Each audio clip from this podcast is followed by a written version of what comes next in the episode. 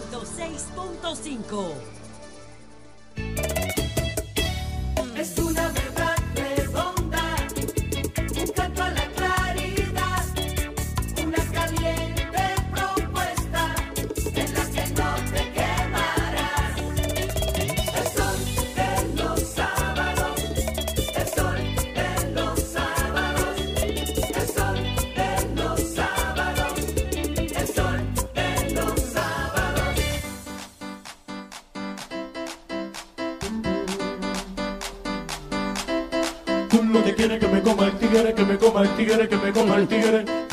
Lo que me coma el tigre, que me coma el tigre, que me coma el tigre. Tú lo que quieres que me coma el tigre, que me coma el tigre, que me coma el tigre. Tú lo que quieres que me coma el tigre, que me coma el tigre, que me coma el tigre. Eso tú quieres. Que me coma el tigre, Que me come el tigre. que me coma el tigre, Que me el tigre. que me coma el tigre, Que me mate el tigre. que me coma el tigre,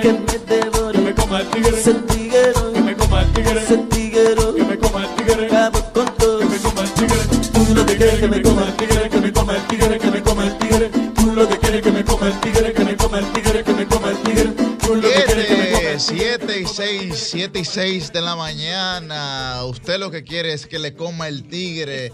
Felicidades a los Tigres del Licey, campeones de la Serie del Caribe. Muchos dirán que ganó Dominicana, nosotros decimos que ganaron los Tigres del Licey, el glorioso equipo del Licey. ¿Qué usted piensa, Millicent? Hoy es sábado 11 de febrero y este es el Dream Team de la Radio Nacional, el sol de los sábados, festejando el triunfo de los Tigres del Licey. Así mismo, Yuri, muy de acuerdo contigo, sobre todo porque una de las hazañas de los gloriosos Tigres del Licey es que tuvieron que vencer una serie de malos deseos que por aquí le, le auguraron. Eh, dice No era- dice no Jovita que, el era Frente serie del Caribe, era serie de malos deseos. Exactamente, o sea, todo el mundo Sí, sí, sí, apostando a que perdiera en un momento, no se tenía certeza de que ese triunfo eh, podría llegar, pero sí, ayer eh, derrotaron a los Leones de Caracas, que era el equipo venezolano, equi- equipo anfitrión, y además lo más interesante fue que fue una blanqueada. Sí, 3 a 3 a 0, 0, señores. 3 a O sea, de verdad que, que, que orgulloso eh, nos sentimos como liceístas, primero como dominicanos. Después. Grande, grande, grande el equipo del Licey, grande el equipo azul. Esta está la corona número 22 para República eh, Dominicana. El en equipo marco- azul, El equipo azul, azul con azul, azul. Saludos para mi amigo para- Franklin Mirabal, de hecho, mi, mi colega. Y bueno, el- la corona número 11 para los Tigres del Licey. Así que estamos de júbilo aquí hoy en Sol de los Sábados. Y lo decimos así antes de que llegue eh, Susi Aquino Goto. Bueno, sí, sin Que ha perdido como duda. cinco veces. Ha perdido No, pero, Susi. pero bueno, ya no habrá ningún tipo de no habrá ni- ningún tipo de inconveniente porque la verdad que, que hay mucho júbilo, como bien señala Millicent. Hay mucha es, es gratificante realmente ver cómo la República Dominicana ha ganado esta serie del Caribe. No fue una serie del Caribe, digamos, invicta ni nada por el estilo, sino que se cogió lucha, como bien se conoce en los términos de nuestro país, en los términos dominicanos, se pasó trabajo y se tiró para adelante. Se tiró para adelante, ¿no? O sea, Venezuela había apabullado a la República Dominicana en su encuentro previo, eh, doble dígito había sacado Venezuela en el marcador. Y, nada, o sea, se había realmente, eh, digamos, hasta burlado de lo que era el equipo dominicano de cara al clasi- de cara a la Serie del Caribe. eh, cabe señalar. Y bueno, el equipo dominicano le de ayer eh, con mucha se- seriedad. Me pareció que fue un equipo que salió a jugar eh, muy serio. Sí. Me pareció que fue un equipo que salió a jugar con mucha actitud, con mucha personalidad. Fue un equipo que salió a jugar con mucha personalidad y dijo, mira, esto, esto se gana. ¿no? Y llegó un momento ya, me parece que en la alta de la sexta entrada, que, que se veía ya eh, una, una claridad, digamos, ya era en el equipo. la Sí, sí, tendencia. sí, sí, una claridad en el equipo de decir esto se gana. O sea, cuando uno ve los equipos de, de pelota, de fútbol, de basquetbol, que en momentos clave de- del partido, en punto de inflexión, eh, en lo que llamaban, digamos, en el hipódromo, en la curvita de la Paraguay, ¿no? Cuando, cuando usted ve que los equipos en la curvita de la Paraguay, que era el momento en el que los caballos rebasaban, ¿no? En el que decir, to- todos los caballos iban, digamos, galopando eh, de manera constante toda la carrera. Pero ya cuando llegaban a la curvita de la Paraguay, bueno, aquí, aquí se decidió, eh, de- decían mucho, recuerdo, se separaron los niños de los hombres, ¿no? y, y entonces... eh, Vimos un equipo de la República Dominicana que al momento de llegar a la curvita de la Paraguay, que al momento de separarse los niños de los hombres, actuaron con mucha personalidad, actuaron con mucha actitud para ganar esta Serie del Caribe. Es la Serie del Caribe número 22 para la República Dominicana, ganada por los Tigres del Licey, que es el máximo eh, campeón de las Series del Caribe para la República Dominicana y el máximo campeón también pues de la serie regular. Felicidades, felicidad, felicidades ampliamente de, de este Sol de los Sábados para los gloriosos Tigres del Licey que han ganado esta corona número 22 de la Serie del Caribe y de la Serie del Caribe. Bueno, dominicana, ¿qué? ¿Qué felicítela, Susi? felicítela a usted, felicítela a usted. Susi, óyeme, no, no, no, espérate. Susi que también se une a esa victoria como Sucia dominicana. dominicana, sucia dominicana, ¿no? Claro, ¿no? Y, y al final, y al final, ¿qué dicen ustedes? Que ganamos contra el equipo venezolano, entonces ganó el dominicano. Y Susi sin duda que está ahí, señor. Lo que pasa es Susi, que los. Leones de Caracas no tuvieron que enfrentar toda esa serie de, de malas rachas que mandaron esos escogidistas despechados, los aguiluchos, los estrellistas. Mira, la hazaña del Licey No es fuerte. fácil. Es dura, es dura la duro, señal del. Licey. Pero, pero bueno, nos Ahora, sentimos... pero sin duda que somos uno- unos productores de No, no, nos nosotros. sentimos, nos sentimos plenamente orgullosos de esta hazaña que ha logrado el equipo de la República Dominicana. El equipo azul. Encabezado por el equipo azul, que son los Tigres del Licey en esta serie del Caribe. Muy contentos, muy, muy agradados. Yo creo que Susi no se levanta. De verdad que, que es algo que nosotros pues festejamos con muchísimo júbilo y que, y que representa en nosotros realmente un, un tema de orgullo porque yo le puedo decir a ustedes, yo, yo, a mí me gusta decir que yo soy del Licey. Yo no sé si a Don Cristian, Claro sí. yo no sé si a barbaridad. yo no ay, sé ay, si, ay, a, si a Liz le gusta decir que es del Licey, pero a mí me gusta decir que yo soy el Licey. Es que- Los servicios ¿Eh? No, Roselvi no, ella no, yo- ella nunca ha, No, yo estoy aquí para hacerle coro a ustedes y en mi casa, que son escogiditas, pues bueno, también en su debido momento, pues le hago su respectivo coro. O sea, tú lo que eres pirata. No, Sí, no, sí. no, no, yo soy la que le hace coro. Ella es una a ustedes. segundera del béisbol. Juégatela, Roselvis. O sea, lo que le pasaba a los secunderos. lo que le pasaba a los secundarios en Nueva York en los, en los 70, los 80. Bueno, y es otra cosa. Espérate, muchacho. Yo lo que sé que a Rosario lo que le gusta es que la come el tigre. Ay, bueno, me. señores. eh, Yo no, creo que ahí me uno, ahí me el, uno. el equi- En todo caso. el equipo dominicano ¿Qué se la lució y, por supuesto, los Tigres del Licey a la cabeza se convierten nuevamente en los campeones del Caribe. Es el equipo con más victorias en toda eh, la región en ese sentido. Y están los Yankees y después el Licey. O sea, es ahí chan con chan que No, van. pero es que no teníamos que hablar de eso. Y al final de cuentas, No, porque está. al final de cuentas. o sea, Están no, los Yankees no y después Licey. Ustedes disparando se embruja como entienden. No. Pero eso es los dos equipos más gloriosos de toda la de todo el béisbol, por supuesto, están ahí. Y decir que el Licey con ese campeonato 11 eh, af- eh, confirma, más allá de que es el club más, vic- más, más victorioso, porque por eso la Serie del Caribe, eh, la victoria, aunque se le endosa al equipo, pero no es un torneo de equipos, no es un torneo de países, sino es un torneo de equipos campeones o de El trofeo está en el estadio Quiqueya Marichal. El no, el trofeo, el en la oficina del En la Licey. oficina del Licey, está en ese estadio, en la oficina del Licey. Este es el trofeo. 11 victorias que representan que estamos por encima de muchos países incluso. De Sí, países claro. que han jugado de manera permanente. O sea, no estoy hablando de un invitado, como es el caso de Curazao, por ejemplo, en este torneo. O no, no, no. De países que han jugado de manera permanente en, en esa serie del Caribe. Y ahí se, se confirma la firmeza de un equipo como el nuestro. Bueno, muy bien. Muy Y bien. también está celebrando desde ayer. Sí. Nosotros estamos acostumbrados a eso, a los triunfos, a la victoria, glorioso desde chiquito. Muchas felicidades a todo el equipo del Licey y a todos los liceístas desde chiquitico y a los que también se unieron después de, Después de de bien. grande, claro. Y a los que se unieron anoche también. Claro, porque todo el mundo tiene derecho a equivocarse y a tener segundas Y a cambiar de opinión, Totalmente. La verdad es que el Licey dio un, se puede decir que un partidazo, que esta serie del Caribe fue una serie muy vista. Y como comentaba Milis en principio, eh, después de cierto tambaleo y, y de presunción de otros equipos, de otros equipos de pensar que se iban a llevar esta corona, lamentablemente para ellos seguimos siendo los coronados, nosotros los liceístas. Es más, yo viste, ponlo de nuevo ahí. Tú lo que quieres es que te coma el. Mira, Claro, está bueno. claro, Eh, ponlo de nuevo. no, no, tíralo, Tíralo, ahí. Yo diría, oh, verdad. eh, eh, yo diría que él no está muy contento de ponerlo, ¿eh? Claro que sí. Yo que sí, yo. Llovita sí. Sí. Eh, Es que no es Humberto. Llovita que lo pone. Ah, Humberto, Humberto que lo pone. Humberto, Humberto. No, bueno, bueno, ahí. Hay Son datos que hay que darlos. Humberto, hay momentos en la vida hay que cogerlo. Pero tú sabes cómo es. Hay que darle, hay que tirar para adelante. Tú que quieres que me coma el tigre, que me coma el tigre, que me coma el tigre. Tú lo que quieres que me coma el tigre, que me coma el tigre, que me coma el tigre. Eso tú Que me quieres, coma el tigre, que me come el tigre, que me coma el tigre, que me riñe el tigre, que me coma el tigre, que me mate el tigre, que me coma el tigre, que me que devore. me coma el tigre,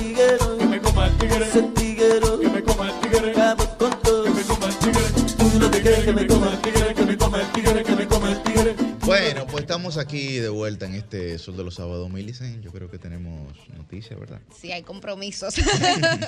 bueno, vamos a ver, porque no solamente de pelota vive República Dominicana, ha sido también una semana muy activa con noticias de todos los ámbitos. Vamos a tener el resumen acostumbrado en ese estilo particular y único que posee nuestra versátil Sucia Aquino Gotro en nuestro segmento Noticias al Sol. Bueno, muchas noticias, muchas noticias en esta semana, muchas informaciones, pero yo creo que evidentemente, como ya señalábamos, resalta la victoria del Licey. Eh, eso es algo que el día de hoy... Hay que reiterarlo Le, pe- constantemente. le pedimos disculpas a la, a la audiencia el día de hoy, pero es algo que nosotros, en lo que seremos reiterativos, me mira Liz como que, bueno, son cosas que hay que Algo que decir. se, vea venir, no tampoco es un asombro el de triunfo. Pero sí es bueno recordárselo a la gente que Señores, nuestra regidora es muy humilde en términos deportivos. ¿eh? Se mantiene arriba. Sí, sin duda. sin duda. Bueno, hay muchos temas, eh, don Cristian. Yo no sé si usted quiere que. eh, Una balsa, arranque usted. eh, con el tema de controversial anteproyecto de ley sobre trata de personas, explotación y tráfico de migrantes. Ese es uno de los temas. El otro también son los resultados de la encuesta RD Bueno, Elige. bueno, bueno. que de bueno, hecho bueno. hay que decírselo a nuestra audiencia. Nosotros pasamos parte de la semana Sí. debatiendo y Y discutiendo. no sobre eh, quién va a ganar en el 24 ni nada por el estilo, ¿eh? algunos de esos resultados y bueno también Pero ustedes el tienen un grupo No. alterno, ¿eh? Porque yo no participé en esa discusión. Cristian. no, en el grupo de Sol, de Sol de ¿En el los grupo de. Sol? Claro. ¿Dónde estaba yo, señor? Actívate, actívate. Actívate en ese grupo que, que- que aquí te lo diga un ring nuevo, ¿eh? No, no, no, que se, mucho, que se active en ese grupo que ella dice de que no me han dicho, no sé qué. Y, luego- y luego tengo yo que señalarle. perdón, ay, perdón. De que- de mira, en serio, no, pero déjenme revisar. Tengo yo que señalarle, eh, doña Rosario, mira aquí, mira aquí, donde Pero en de defensa de Roselvis tengo que decir que lo que pasa es que Roselvis es una mujer muy trabajadora, tiene muchos compromisos. Yo sé que a veces, ¿Verdad? a veces cuesta arriba uno seguirle el ritmo a los Bueno, grupos de WhatsApp. No, a los más de 200 grupos, señores. Claro. Ustedes saben, Liz sabe que, que los grupos de la política y demás, Yuri, 200 grupos, sin Sí. mentir, contaba uno por uno. Así es. Pero bueno. Entonces, ¿qué quieren? ¿Vamos con ley de trato? ¿Vamos con RD Libre? Dele prioridad a nosotros. Sí, sí, sí. Dele prioridad, dele prioridad, dele prioridad. Fijado, Con- fijado con arriba. esa encuesta que abarcó tantas ramas de la sociedad y tantas cosas. Arranque, que, Roselvi, que nos trajo lucidez. vamos a darle prioridad, Sí, sí, sí. Miren, Definitivamente. eh, bueno, a propósito de que estamos a cuestión de horas esa- para el día de San Valentín, una de las cosas que me llamó la atención ¿Cómo? fueron los resultados sobre los, las preferencias del, del dominicano para San Valentín. No sé Sí, si, si- ¿cuál- cuál- si- cuál- si cuál- ustedes ¿qué le llamó la- vieron- qué le llamó la atención? No sé si ustedes vieron entre algunas cosas, pues la- las preferencias que tiene el dominicano, pues para celebrar saliendo a cenar. ¿Qué usted va a hacer, don Cristian, en San Valentín? Yo Tú vas forzado, pa. Ah, creo que un moro de guandules. pero, pero ¿cómo así, varón? ¿Cómo muero de cuando? Sí, tú no me estás preguntando qué voy a hacerle de San Valentín. Sí, a Ajá. las 12 más o menos, No 12 y seas pico. que No, la pero en la no, noche, ese día, ¿qué usted le va a hacer a su pa- ¿Usted tiene pareja? ¿Usted Sí, tiene claro, yo tengo Y de 6 noviazgo. años casi de amores. Sí, sí. ¿Es en serio, Cristian? Sí, son casi 6 años de amores yo tengo. Amiga, amiga de, de los Hay muchas teorías sobre lo que pasa antes de, de los tres años de amores, pero bueno, espérate, no. Chacha. No, no, no tengo idea, honestamente. Calma, no tengo pueblo. idea. No 7 y tengo 19 idea. de la mañana. Tú sabes que yo estaba- ábrase, no sea, no sea, no sea no tengo así. idea. No, pero para que ustedes vean lo importante Oye, que es eso, oye, la oye encuesta esto. trata ese tema, ¿verdad? Producción, producción, oiga esto. Estaba yo en un espacio y me hice una entrevista. Me preguntaron qué yo iba a hacerle a San Valentín. Yo le dije, bueno, yo soy soltero. Y me dijo, ¿con quién yo la voy a pasar? Le dije, bueno, conmigo mismo. Me preguntaron, ¿usted piensa llegar virgen al matrimonio?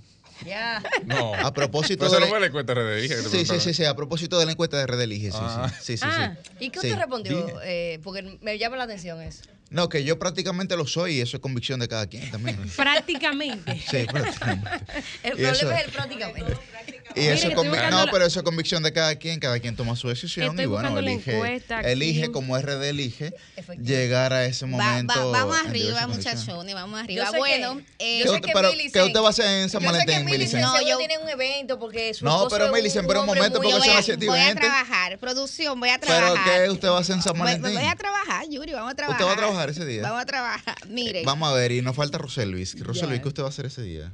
Eh, bueno, muy probablemente yo me vaya a una cena para parejas de la iglesia de una de mis cuñadas que me invitó. Roselvi también tiene Sí. es muy ef- ef- efusiva Eric en y yo. No, no, no. Yo estaba desde ayer buscando mis regalos. Sí, sí, Y yo ojalá sé, que Eric me no me escuche. Eric, te estoy comprando tu regalo, así que cómprame el mío. Si él lo está mío. todavía, alguien que se lo diga, por favor. Atención, Eri, José Luis quiere un intercambio. Bueno, Ah, muy miren, bien. señores, entrando en materia, eh, la encuesta, eh, una de las cosas que a mí me llamó la atención fue el tema de la agenda de prioridades Sí. y preocupaciones de la población dominicana que sigue estando en el plano económico. Los dos principales problemas, para que ustedes eh, tengan una idea más concreta, que cita o enlista la población consultada es, en primer lugar, don Cristian, el alto eh, costo de la vida y eh, también con un alto porcentaje el tema del desempleo. Eso de manera desagregada. Eh, se habla de alto costo de la vida, desempleo, crisis económicas y bajos salarios. Ya también en uno de los principales lugares está el tema de la violencia y la inseguridad ciudadana. Eso es de manera desagregada, pero cuando se agrupan por bloques, el tema economía tiene un 44.1%, eh, pasando de un segundo lugar en el más reciente sondeo que hizo esta encuesta, ahora a ocupar el primer lugar, de manera eh, sólida. Ya en segundo lugar está el tema de seguridad ciudadana, que a mí también me llamó la atención porque en meses pasados esa era la principal preocupación. Recuerden todas las crisis que tuvimos de diferentes temas que tenían que ver con la delincuencia, los atracos, la inseguridad ciudadana de manera general.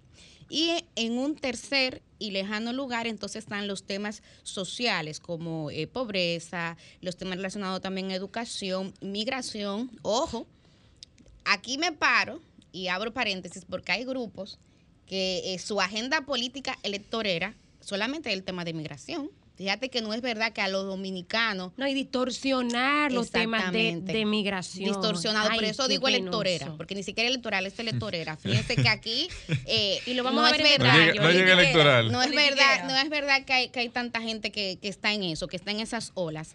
Y entonces Que ya está decidido a hablar de verdad, de, a estudiar la migración. Claro. sí. Y ya entonces en un cuarto lugar, el tema eh, corrupción, que se mantiene certero en ese cuarto lugar y que eh, yo Pero me- ha subido, Millicent, porque el tema de corrupción había, digamos, vadeado el top ten. Me refiero al, al, al- al undécimo lugar, al décimo, Que está ahora en lugar. el 1, 2, y 3, que 4, ahora 5, 6, en el sexto ha, lugar. digamos, corrupción. ascendido hacia el sexto lugar, a pesar de que la República Dominicana, según los últimos datos de percepción, no científico, pero de percepción, había, digamos, o había no, ha avanzado en la percepción, digamos, de transparencia en comparación con, con países de, con los demás países democráticos organizados, ¿no? Que se miden por los índices de transparencia internacional y hablo de percepción porque no hay todavía ningún método científico que No. pueda medir eh, los términos o porcentajes de corrupción. No existe,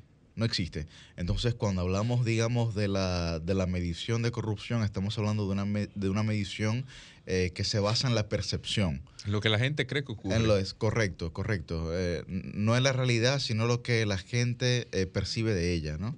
Eh, la corrupción o, la comunicación también, nosotros que trabajamos en este, en este sentido, en este espacio, eh, la realidad no es la realidad, sino lo que la gente percibe de ella, ¿verdad? Y en esa percepción, pues, habíamos mejorado.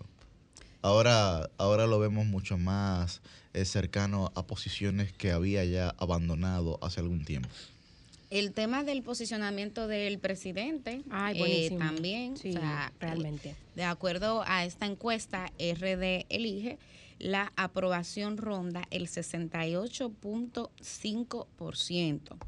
Cuando lo vemos de manera desagregada, hay un 43.9% que lo evalúa de manera excelente, un 16.7% de manera buena, 7.9 regular, 8.3 mala y un 23.2 como pésima.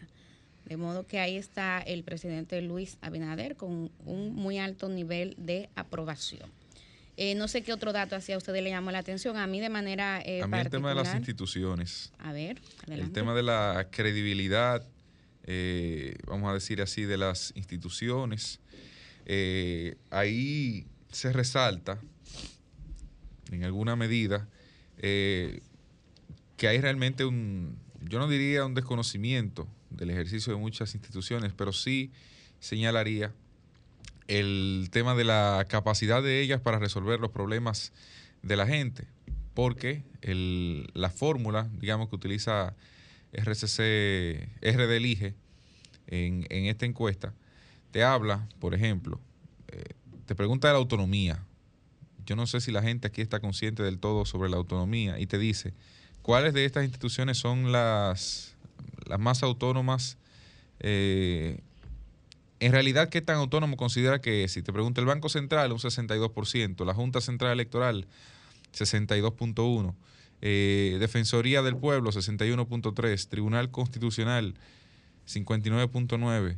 Ojo con ese Tribunal Constitucional porque en los próximos días tendrá, eh, comenzará a tener algunas situaciones dada la disputa que habrá. Es prácticamente un torneo electoral con la Nuevo escogencia del, presidente, del sí, nuevo es, presidente sí. que habrá de hacerse en los Y próximos meses.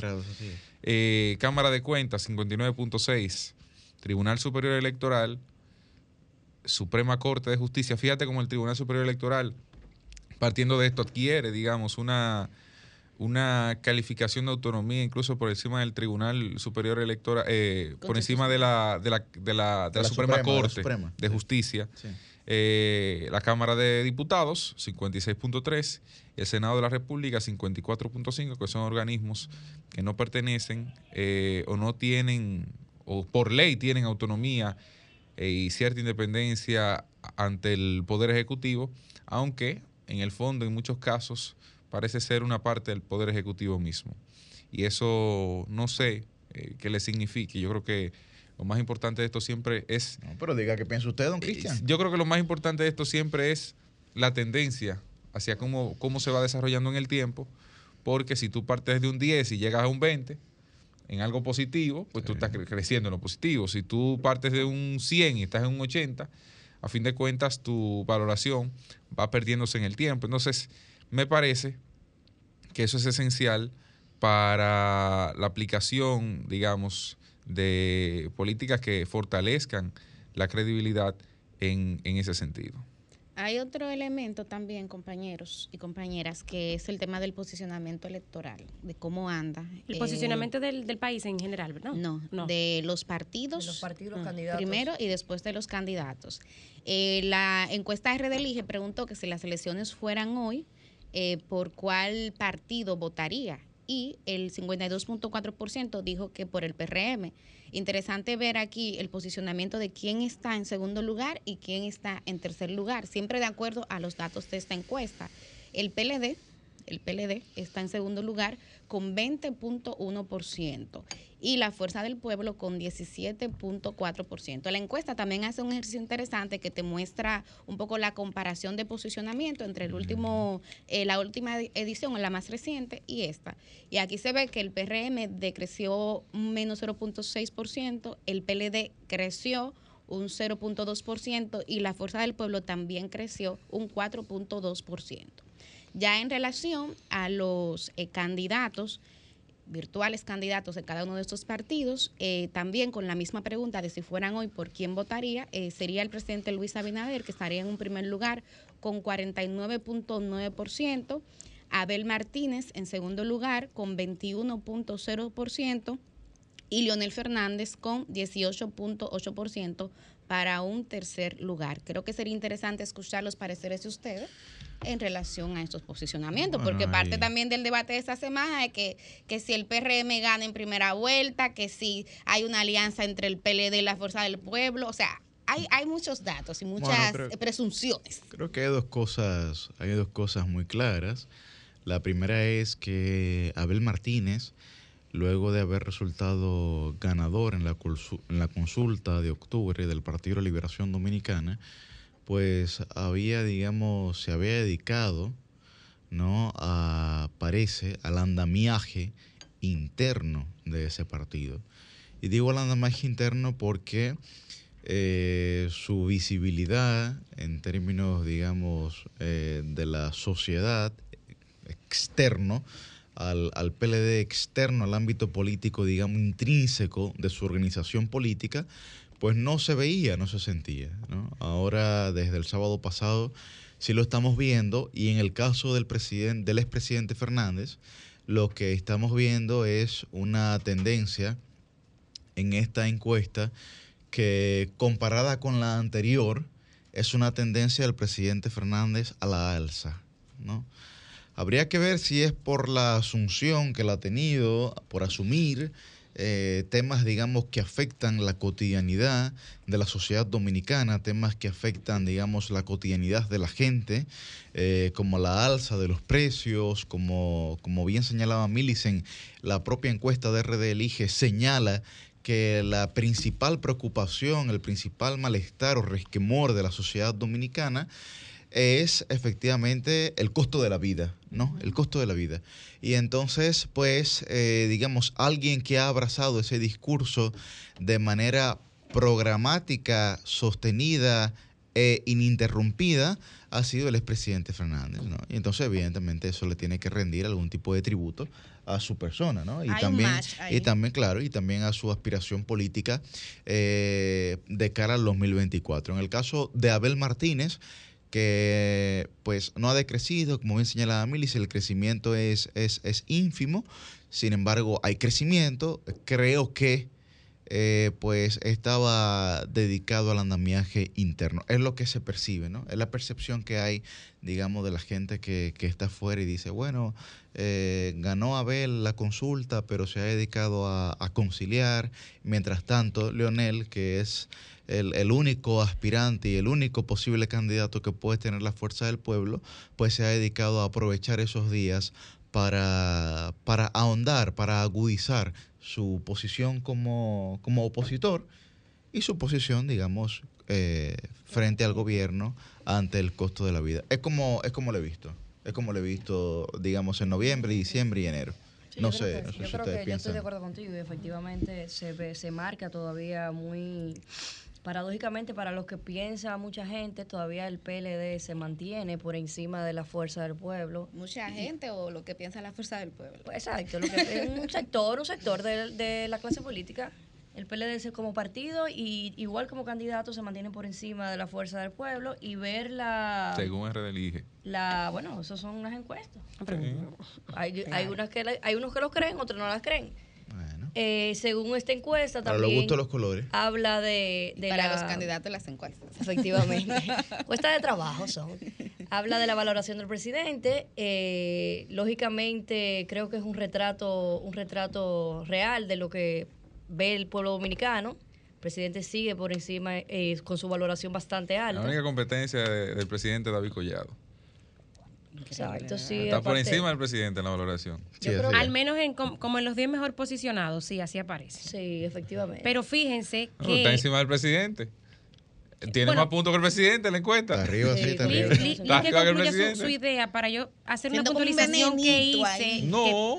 Algo que estuve Está por pensando sobre el tema de los presidente. 10 mejor posicionados. Algo Tú que me sabes llama que hablando de eso de posicionamiento. Y de y conocimiento. Pero oye lo que sí está me llamó la atención. oye lo que le está diciendo, Sí, Liz, claro, lo escuché. Hay una Pero prim- como- habrá primaria en pero el como el- Habrá primaria en el PRM. Como el- Habrá primaria en el PRM. a ver, ¿eh? Habrá primaria en el PRM. No, eso no es tema de discusión aquí. Hay gente que no tenga el bullpen ah, para el bueno. 28. Habrá Ah, primarias sí. si el presidente decide. Yo, aprovecho ahora que está mejor que el Si presidente. el presidente decide Yo aprovecho ahora que está mejor que el presidente. no aspirar, lo cual Ajá. sería una locura, ya que todo indica y el país necesita cuatro años más de Luis Abinader. Necesita el país. Se cae el país. Si no va a Bueno, problema. lamentablemente no Ah. podemos volver, no podemos volver a lo que ya no, vimos. pero no va a volver porque ahí está, No ahí está David. volver a lo que ya vimos. Ahí está Entonces, David. eso y la oposición está como necesidad. 50 Es puntos por detrás. o sea. A eso que tú estás dominicano Cristian. No, no. Prendiéndole ver a ese santo. Entonces, no. pero como No, él dijo, no, lo no. bueno del caso es Pero que, David está aquí- bien, muy que bien. Uno, uno mismo a veces se tiene que tragar las palabras. Yo lo que- según la Por- encuesta. No, no, yo lo- yo lo como, que- como él comenzó, según la encuesta. No, claro, según la encuesta. Yo, lo- Claro. Lo que, yo lo que Lo realmente que, el no, lo que no es igual no es O sea, nada. yo lo que, lo que yo lo que realmente el concepto de necesidad que tú señalas no lo tengo muy claro. No sé si soy Bueno, yo, yo mi te- yo te la puedo concepción. exponer. Yo que mi concepción de necesidad tal vez no la tengo muy clarificada. El la país no. Eh, necesita según la a RAE, nadie. según la RAE. Necesidad, necesidad a nadie. Yo te- yo te puedo- David Collado estuvo recientemente Al colectivo, en, el, nada más. en el almuerzo que hace el grupo de comunicaciones Corripio y le preguntamos ¿Qué ha dicho? sobre ¿Qué el di- tema político, ¿Qué le preguntamos que cuáles son sus aspiraciones Ajá. De cara al 2024. ¿Tú estabas ahí en ese almuerzo? Estaba ahí, Ah, sí, siempre asisto. Ah, ok. Y bueno, él respondió que él ahora mismo, como, como siempre, yo estoy concentrado en el 2023, en la agenda que tengo como funcionario, pero voy a En esperar. la agenda que tiene el presidente Luis Abinader. Voy a La esperar. agenda del gobierno. Voy a esperar que el presidente Luis Abinader tome una decisión Ok. y ya luego más adelante yo estaría tomando las mías. Titúa. Vamos, Sí. vamos, O vamos, sea. vamos a darle ahí mismo la bienvenida. Siete a- puntos, a- siete a Susi puntos. para que luego, para que luego, para que luego.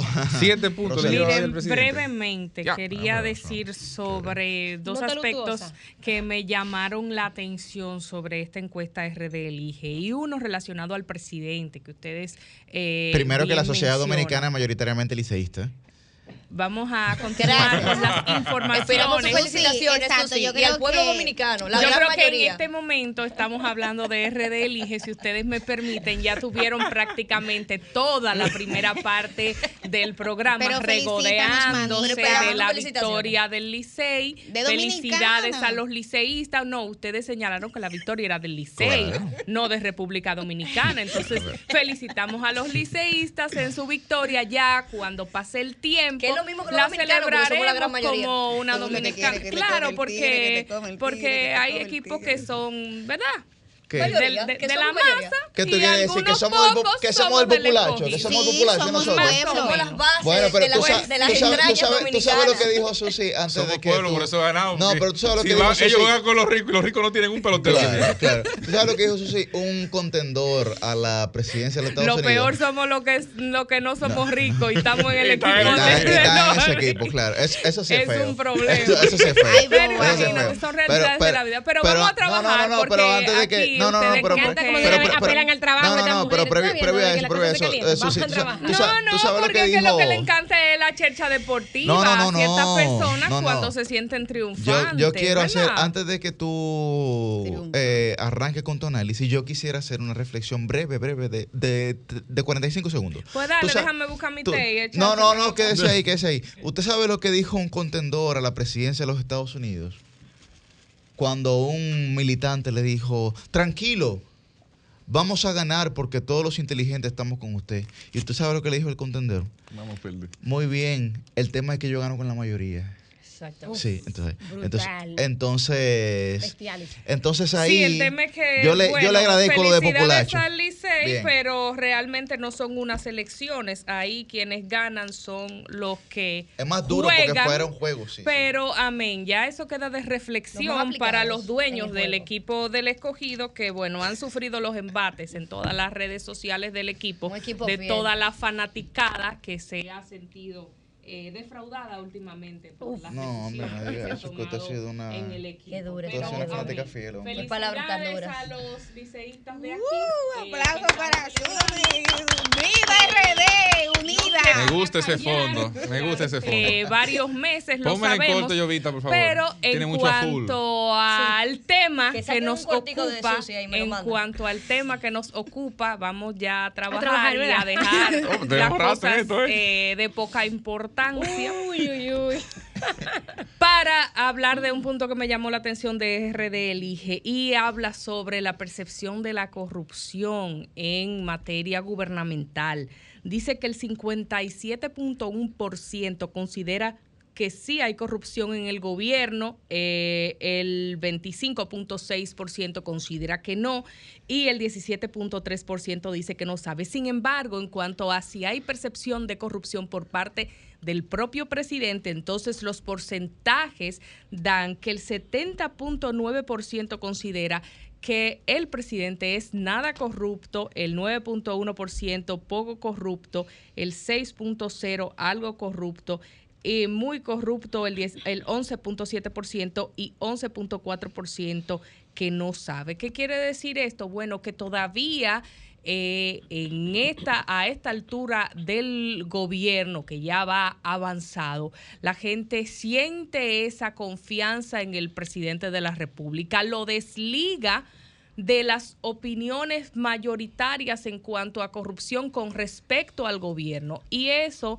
para cualquier gobernante que esté pensando en reelegirse es un punto a considerar, porque su imagen de manera personal, y este que es un país eminentemente presidencialista, no se ha visto afectada por la opinión que pueda tener la gente de muchos funcionarios de removidos, de otros funcionarios que tal vez estén y la gente opine eh, de ellos de manera desfavorable. Y otro punto que me llamó la atención es sobre las instituciones, sobre la opinión de la gente del nivel de confianza. Eh, escuché que creo que Cristian hablaba sobre la autonomía y en este momento quiero hablar de cuál es la confianza que tiene la gente en las instituciones. Me sorprendió eh, pues ver que eh, las universidades están en el primer lugar con el Sí, 68.9%. Se ha mantenido, ha- Lo ha lo ha hecho sí. en varias ocasiones, pero entiendo que esto refuerza la idea de que debe de haber más apoyo a las academias, especialmente a la Academia del Estado, que es la Universidad Autónoma de Santo Domingo,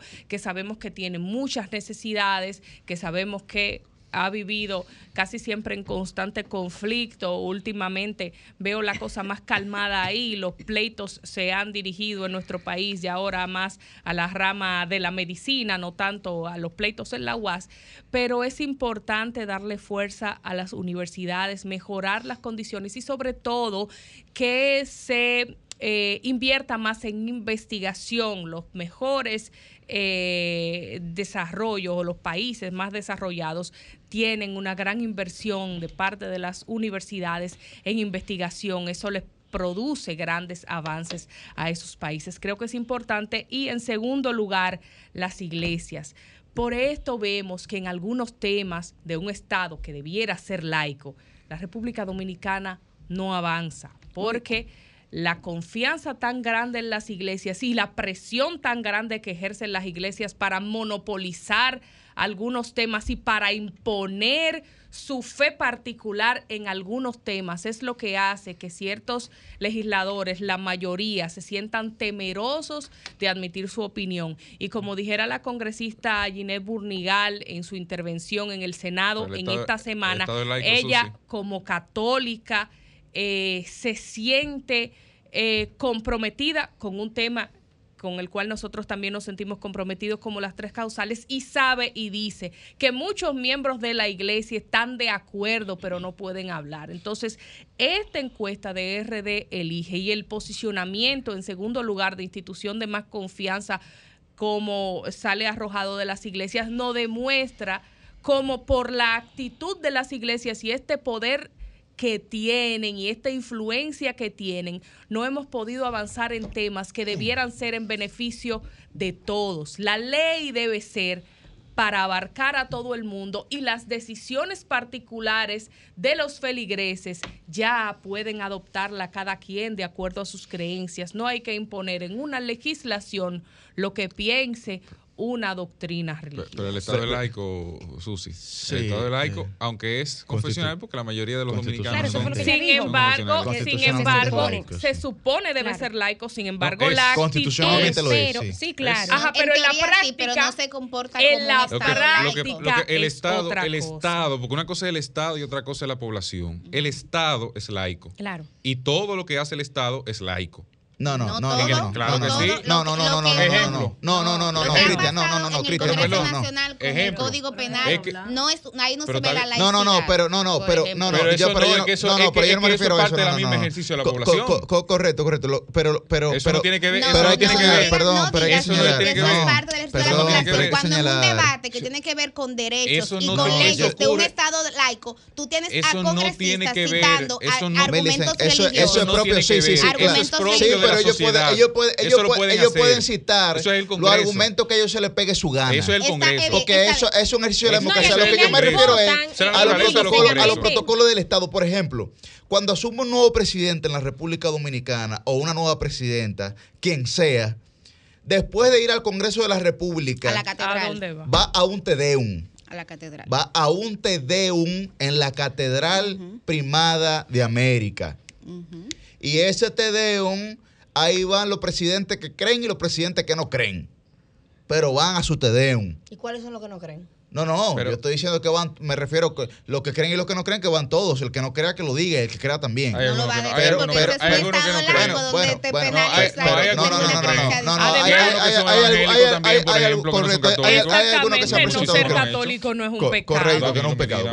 Pero lo que me refiero es que a pesar de que la. República Dominicana, ciertamente, constitucionalmente, es un Estado laico, en los protocolos que se asumen del Estado, hay muchos vistos de catolicismo, Claro evidentemente. Y no solamente en los No, yo diría protocolos, que- yo, insisto en los argumentos. O sea, para ustedes dos No, no, no, pero no, del para mí, No, no, Del del para mí, No, no, del catolicismo. Porque, porque es, que, porque es, que, es que cuando tú hablas de un creo es que cuando tú hablas de un tedeum, discusiones de la O sea, Cámara, es que cuando tú hablas de un que o no tú, hablas de... no, pero pueden externar. una iglesia. O el de ir Congreso a, escuchar a la Virgen de la Alta Eh, No Gracia hablemos en febrero. juntos, vamos a tomar Sí, sí, sí, Pero cada uno tiene sus posiciones y bueno, al final... Vamos con Rosel. Permítame entonces. Amén de los argumentos, lo que cuentan son los votos. Los votos son los que aprueban una legislación o no. Amén de los argumentos, que los argumentos lo hacen para reforzar Puede ser. posiciones. Pero al final, los que aprueban son los votos. Y que conste que yo estoy de acuerdo con ustedes, ¿eh? Pero, Pero- lo están haciendo, lo están haciendo por temor a reprimendas Sí, eso es así, de la Iglesia Católica, señores, y de todas las iglesias que están en contra de las tres causales, porque yo he ido, yo me fui de Pero, la Susi. misa del fallecimiento de una amiga mía que lamentablemente eh, perdió la vida a causa del cáncer y yo tuve que irme a mitad de la misa ¿Por qué? porque cómo va a ser que en la misa de una gente que se murió usted va a estar quejándose en eh, ahí en, En el- eh, eh, eh, en la homilía en como sea que se le llame acabando con unas periodistas que usted oyó en radio que defendían las tres causales y, e incluso hablando de manera prejuiciosa, diciendo que esas periodistas son feministas, sin saber ni siquiera lo que es el feminismo, porque el que critica el feminismo no lo conoce. No, no, Pero- sa- Pero no el padre sabe tiene derecho es. también. El padre, perdón, el padre Entonces, tiene Susi, derecho. es no, el mismo no derecho que tú tiene tienes, es el derecho mismo a derecho que tú quitarme tienes. a mí Es la el mismo derecho que tú oportunidad tienes. de Es que no despedirme está de mi quitándote la amiga oportunidad. porque él esté ahí Él no está defendiendo quitando la un tema que oportunidad. no tiene Él que está ver con la haciendo un misa ejercicio de de libre muertos. expresión, No, que es no, constitucionalmente no. consagrado. Y libre expresión Así como el que tú son defiendes. esos documentos que yo veo que Eh, espero, pero- pero- espero que no sean ciertos, que les obligan a firmar algunos legisladores de que no van a promover Eso tal no o es cual verdad, cosa. eso no es verdad. Eso Sí, eso sí. No, no, no. Eso sí, eso es verdad, documento firmado por Pedro eso sí, es verdad, eso sí es verdad. En. Samaná diciendo que se comprometía a no firmar, a no aprobar ninguna ley en favor de cierta minoría. Pero eso no obliga a nada. eso no obliga a nada. A final de cuentas, cuando usted... se- Ajá. Vamos, vamos, ¿Cómo vete a firmar votó? con la ¿Cómo iglesia el no te obliguen Código nada. Señores, pero, ¿Cómo pero señores, voto? Lo pero chantajean con el voto. señores, pero ¿y qué importa y esa vaina en hacen la términos misa reales? dedicada para que no voten Señores, por esa pero gente ¿qué que importa defiende eso en términos eso? reales? Oh, Ahí, pero ahí, ¿tú en el ejercicio, ahí. pendejos, eh? Si aquí hay gente que ha cambiado de un partido por no votar en, un fa- en favor de una, de una dirección. Eso es verdad. Entonces, señores, aquí nada ata a nadie. En términos reales, nunca en, ha sido- en el nunca ha Estado, sido una dirección ideológica. a Pues nadie. mira, Nunca ha sido una dirección ideológica. En Pero ese que- Pero, ajá. parece que sí lo Pero voy- Pero Pero- para que sea por, por disparate de politiquería, que sea por una posición ideológica, Yuri, eso Es no es lo que se eso no apela es aquí. No, posición no, pero ideológica, es una ideológica. posición Es por posición. Y que la, ajá, pero la religión que es, a fin de cuentas. Cristian, no, la no religión es- que es, a fin de cuentas. Y no, perdón, es, la religión que es, a ni fin de siquiera cuentas. porque piensen No así. hay un He argumento. escuchado defensores de, de, de, eh, de la Tranquilo, posición espérate, supuestamente en contra de las tres Espérate, causales espérate. que me han dicho a mí en mi cara, tú sabes que si a una hija mía le pasa, yo resuelvo el Pero, problema. óyeme, pero- Entonces a la pobre que se la lleve el mismo diablo, ¿verdad? pero, Por usted querer quedar Susi, bien eso y es una ganar cosa. Yo estoy hablando de la gente. convicción ideológica del, vo- No del votante que está, del representante que está ahí, no que tiene el derecho a tenerla y tiene el derecho a votar en la dirección que entienda, que le dé la gana. Claro, Aún a nosotros no nos guste. también. Porque los votos Sí, que han venido en mil casos, eh, no, a muchos casos a nosotros no nos gusta y por eso lo criticamos. Y tenemos por ello derecho a criticarlo. Si fuera por su convicción de manera real, Ah, bueno. No te digo otra Ah, cosa, bueno, pues pero un- no tienen capacidad para argumento ahora, por argumento, viendo la realidad de cada una de las posiciones de las tres causales. No creo que nadie, nadie, viendo bien la realidad, se atreva a apoyar cosas ¿Me puedo como. Vamos, yo, lo que, yo lo creo No, no, no, no. te vayas, luego no, no, no, que tengo algo del distrito. Lo de que pasa es que somos unos Ay, cobardes, eso es lo que pasa, somos unos cobardes. El, el Estado dominicano está abocado por ley y específicamente por la Constitución a una serie de garantías de derechos. Y yo creo que en escenarios donde hay representantes de ese Estado dominicano, que es un Estado que está conformado por, por población que es creyente, que no es creyente, que profesa la religión mayoritaria y quienes no profesan esa religión y profesan otras, para mí es sumamente cuestionable que al momento de argumentar tú estés basándote en creencias religiosas que no son generalizadas, que son particulares, que no necesariamente todo el mundo suscriba para tú decidir si se aprueba o no una ley y se garantizan o no derechos. Es verdad, en este país hay libertad de expresión y eso por supuesto incluye al Congreso, pero yo entiendo que sería más efectivo si esos congresistas al momento de debatir utilizan argumentos científicos. Veamos, por ejemplo, ¿Cuántos abortos se hacen en República Dominicana? ¿Cuántos eso tienen que ver con la causal 1, con la causal 2, con la causal 3? ¿Cuál es el índice de mortalidad Pero es que hay materna? más de Ele- 60 mil elementos abortos extraoficiales en la Estoy- Pero lo que pasa Dominicana. ahí, pero los, acuerdo. los congresistas Millicent. no hablan No, de no eso. digan con eso. No, no, estoy de no. Los acuerdo. congresistas Así no es, hablan de es. eso. Entonces, ¿qué es lo que no yo estoy atreven, diciendo? Que yo estoy diciendo, yo estoy criticando que en el marco de ese Estado laico al que Cristian se refiere, y que creo que con Susi con toda razón, en términos prácticos, echa de menos, los argumentos que primen sean religiosos, cuando la misma Biblia dice a Dios lo que es de Dios y al César lo que es de César, hay que separar la religión del Estado. Si es que queremos avanzar, Millicent, hay que hacerlo eh, tarde o temprano, hay que hacerlo. Estoy de acuerdo contigo y puede mejorar muchísimo la capacidad argumentativa de, difícil. pero no anula bajo ningún concepto, bajo ningún concepto, ¿eh? Anula, no ese argumento, uno más irrisorio posible, la posibilidad de que un legislador diga, miren, yo porque hoy eh, voy al baño cinco veces, yo voy a votar en favor de que, de que haya baño público en todas las esquinas. O sea, a fin de cuentas, el legislador ahí Claro. expone sobre la base de lo que le da la gana. Nadie le pone Sobre la base de lo que le da la gana, vota, puede exponer y defender una posición. Así es. Estemos o no estemos de acuerdo con ella.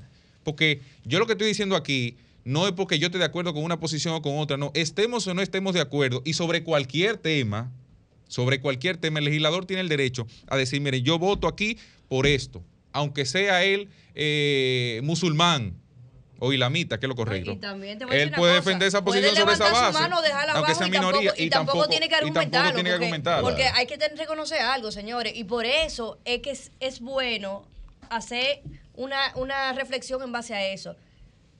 Entonces, aquí el dominicano lo que tiene que estar pendiente de buscar representantes y votar por gente Ahí que está. verdaderamente Eso es, eso se es. identifiquen con, Con él. su interés. Que eso no es. se engaña. Con su visión. no se Que lo engaña. engañan no, que lo No, pero no, que se no. engañan ustedes mismos también, No, pero coño. meten cosas en campaña Se que luego engañan- no sí, cumplen. sí, sí, sí, El sí. PRM Y ustedes promueven esa vaina también, ¿Y claro, no? sí. ¿Qué culpa y, tenemos y, promueven, y, promueven, ¿Qué y, promueven, y tenemos? promueven esa vaina, coño, sabiendo, Pero ¿y qué es lo que sabiendo que son, que son unos mentirosos. Lo que le están ¿y cómo diciendo. la- y, entonces ¿Cómo ahora, ahora, ahora, ahora saltan con una Pero etapa atrás. De, ahora, de una Yuri, para que no adelante. se cierren tampoco los ojos, señores. Esto es un Bueno. tema que no se está viendo en, en estos tres Bueno. años. Pero ni los partidos tienen ideología. Pero eh, eh, eso es... Entonces, Todos los es lo que partidos piensan prácticamente igual. Sin embargo, para los préstamos se logran 30 poner de acuerdo. A pero propósito Bueno, de los legisladores, a propósito de los señores, para mí una de las grandes revelaciones, para cerrar con RDLIGE eh, en producción, que era el tema, Alfredo. Pacheco subió dos puntos. A mí eso me llama la atención. Oigan, ¿por qué?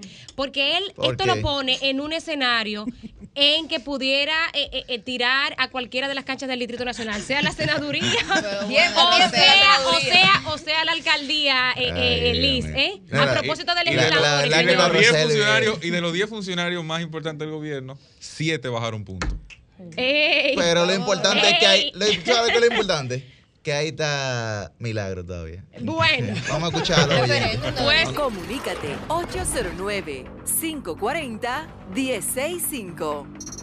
1-833-610-1065 desde los Estados Unidos. Sol 106.5, la más interactiva. Vamos a escuchar a la gente. Buen día, su nombre y de dónde está el aire. Buenos días, Ramón de Villamella. Adelante, Ramón. Yo quisiera decirle dos cositas rápidas. La primera es en la Jacobo Macluta. Sí. Yo quisiera saber, de línea de extensión que se llama el de Obra Pública, ¿verdad? Correcto. Así le dicen. Uh, Yo no sé si ustedes han pasado por la Jacobo en estos días. Eh, no han tenido la oportunidad, pero yo quisiera que la línea de extensión se olvide de la Jacobo, por favor. ¿Por De qué? verdad. Porque, óyeme, esa calle estaba bien. Y le han tirado tres capas de, de, de- de asfalto. Y la están llevando al nivel de la acera. Y eso es un tapón desde por la mañana hasta en la noche. Yo no sé qué, le, qué es lo que le he dicho a nosotros en la Jacobo a obra pública. Que nos suelte, que vaya a, a barrio, a la calle que de verdad necesiten. Pero la Jacobo estaba bien. Y la han dañado. Porque tiene un asfalto loco. Que parece que tiene como hoyo y, sube y baja. Una loquera de verdad que se olvide de la Jacobo y que coja para otro sitio. Ahí, ahí, ahí, ahí está, ahí está su llamado. Buen día, su nombre y de dónde está el aire. Bueno, sí, Buen día. Zeneida. Sí, mi amor, hola. Adelante, Zenaida, está el aire, todo. dale. Felicidades, Zeneida, que sabemos que eres liceíta. Anda al diablo. Ah, sí, sí, es verdad, es verdad. Yo soy liceíta hasta la Se va a infartar sucia aquí. Mira, eh, bueno, pero ustedes se dieron cuenta. Eh, nosotros vemos, eh, mis queridas jóvenes, periodistas todos, ¿verdad? Lo que no, pues son aspirantes. Queremos decirle que Eterno aspirante. Nadie que aspire a, a una alcaldía, a una regidoría Mm. o a diputado para esta nueva etapa que viene, que lo vamos a mirar con un ojo por los nuevos aspirantes. Porque los que están ahora no van a poder aspirar más, porque están con, con la vista del pueblo dominicano que ellos salen de, de, por ejemplo, de aquí, de los barrios, Santo Domingo Norte, Distrito Nacional, la 3, la 2, y ellos se olvidan de esa gente que le dieron el voto. Ahora bien, lo estoy mirando tirándose muchas fotos por las redes sociales, por ahí no se gana.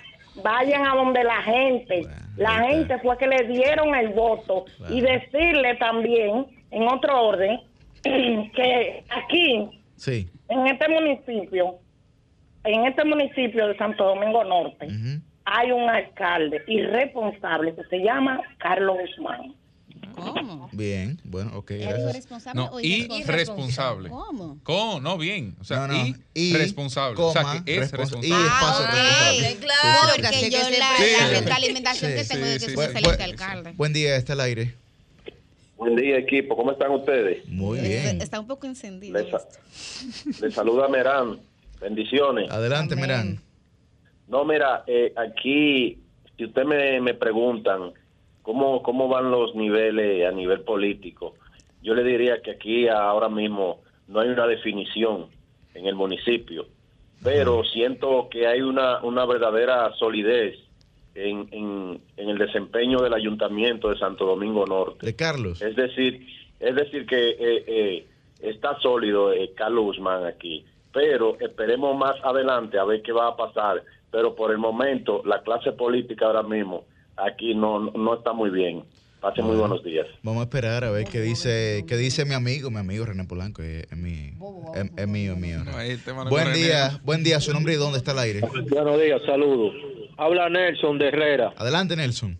Oiga, esa señora que llama, yo quiero que me dejen hablar como habla la señora que ustedes dejan ahí todos los Adelante, sábados, adelante. hablando la misma vaina. Adelante, no pierda el tiempo, mete mano. Esa mujer tiene que buscar oficio, buscar Sí, sí, trabajo, sí, pero- porque antes estaba del PLD, ahora hablando de que de Abinader, es una falsante charlatana, porque déjeme Pero hable su tema. No, aproveche su oportunidad. Tan difícil que meter una llamada en ese número. Tan difícil que hoy no somos nosotros nada más que está. Buen día, su nombre y de dónde está el aire. Wow, man. Sí, yo, de- yo quiero hablar, opinar sobre el aborto. ¿Puedo? Claro, está al aire, sí. Sí, o sea, eh, eh, quieren que, que aprueben el, el asunto del aborto. Lo que pasa es que aquí en este país todo se coge de relajo. Si aquí aprueban eso, va a haber, va a haber aborto por los cuatro puntos cardinales. Porque aún no está aprobado y tú sabes que lo hacen. Entonces yo, eh, yo estoy eh, en desacuerdo que se apruebe las tres causales, porque aquí todo lo cogen de relajo y la vida no es un relajo. La vida es algo que hay que relacionarlo con Dios. Dicen que, que hay que aplicarlo a los científicos. Bueno, lo que pasa es que la vida la hizo Dios y ningún científico haya podido hacer una vida. Entonces, eso es algo que hay que respetar de la, de la humanidad, el derecho a vivir. Bien, ahí está, ahí está su llamado. Buen día, su nombre y de dónde está el aire. Buenos días, buenos días. Buen día. Placer comunicarme con ustedes. Yo le voy a decir al amigo que ofendió a Ceneida Guzmán, la cual no tengo el placer de conocer, Sí. lo que él no quiere que se sepa. Mire, Carlos Guzmán, que es un populista de adelante, no tiene oportunidad en Santo Domingo Norte. No. Él ganó en el 2020 por la ola y porque él, él, él fue con el PLD y la Fuerza del Pueblo no puso candidato. Ahora, 2024, la Fuerza del Pueblo lleva a su candidato, que es él, el PLD lleva el de él y el PRM lleva el de él. Espere lo que va para afuera. Bueno, está suya. ¿Quiénes son los del, los del PLD? Buen día. No, bueno, hasta ahora, la- hasta ahora está Carlos, que es el actual alcalde y permanece en el- la Fuerza del Pueblo. Hay que ver si va a ir en la boleta de la Fuerza del Pueblo. Y hasta ahora está por el PLD eh, René Polanco. Tengo información, Eh, tengo hay, información. hay la Espérame, posibilidad no de sé. Betty, Ahí hay tenía la posibilidad de Betty y de, y de Carlos. ¿Con Carlos quién? Vamos a Betty esperar en Jerónimo primicia. Y, Ay, ay, Ah, ay, Betty ay, Jerónimo, ay, y bueno. René Polanco, ¿no? Y René Polanco, sí. Están, están, están Sí. bailando ahí pegados y la hembra va adelante. Bien. No, ahí va- su, ahí su- va adelante que está. Su nombre y de dónde está el aire. Sí, buenos días. Ah, País en blanco desde la zona oriental. Adelante, la zona oriental. Tengo dos puntos muy breves. Sí, sí. El primero es la doble cara del presidente Luis Abinader. Se está cortando, maestro. No es Se, se- posible. se está cortando. ¿Usted está en movimiento o algo? Ahí me escucha mejor. Ahora lo escuchamos, sí. Le decía que tengo dos puntos principales, Bien. brevemente. El primero es la doble cara que ha presentado el presidente Luis Abinader con el problema haitiano, porque no es posible que en todos los organismos internacionales él hable en defensa de la patria y en un, un segundo plano mete por debajo de la mesa un ladrillo con un proyecto de ley para haitianizar el país. Y el segundo punto es, este Congreso que tenemos, yo lo he calificado como el peor en los últimos 30 años, porque ¿cómo es posible que esos congresistas vayan a aprobar como aprobaron en primera lectura el Código Penal sin las tres causales? Esa es una muestra para que la población sepa a quién van a elegir en las próximas elecciones. Pasen buen día. Bueno, ahí está su llamada. Vámonos con una última llamada. Buen día, su nombre y de dónde está el aire. Buenos días. Adelante. Yo hablando de esto, bueno, bueno, sí. Buenos días a todo el equipo y al país. Bien. Pero que hay uno hablando ahí. No, ¿usted qué está hablando? Si usted no escucha por el televisor, va a encontrarse no uno, siete hablando. Arranque usted ahí y nos va a escuchar un ratico. Es un Sí, yo estoy, pero eso es el sol de la mañana. Claro, sol, Bueno, sol de sí. los sábados. Si usted no sabe dónde llamó. Escúchenos por el teléfono. Ay, Dios mío. Aló, sí. Sí, yo estoy llamando eh, este gran, a este gran equipo porque yo estoy escuchando a usted dándole lectura a, la encuesta RD. Sí. E- Entonces, yo, yo diría, eh, en un caso hipotético que yo tuviera la oportunidad de estar en un medio de comunicación, no fuera capaz de darle lectura a esa, a esa, a esa encuesta, que es lo mismo que promoverla.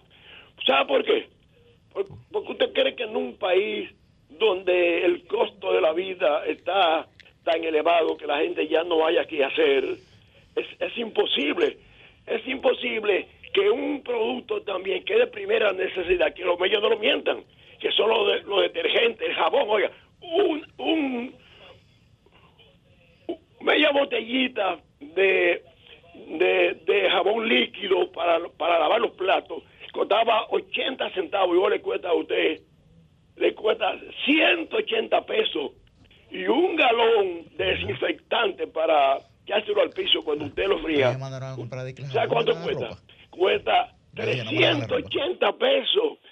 ¿Y cómo es posible que en un país que en Mao hay un hospital que le están su- le están supliendo con 30 jeringuillas para 24 horas? Oiga, eso, eso es increíble, que tienen que coger y prepararla de nuevo para usarla otra vez. ¿Cómo es posible que Luis, que ese partido esté en esa posición? Eso no tiene sentido. Es para afuera que van. Bueno, está bien. Vamos con una ultimita. No, no, no podemos. pues, no. No, no, pues bueno, pues cambio fuera entonces. La noche a mí me dijo que llega el amanecer, que en el cielo se anuncia la salida del astro rey. El sol de los sábados, el sol de los sábados, el sol de los sábados, el sol de los sábados. Sol 106.5, la más interactiva. Una emisora RCC Miria.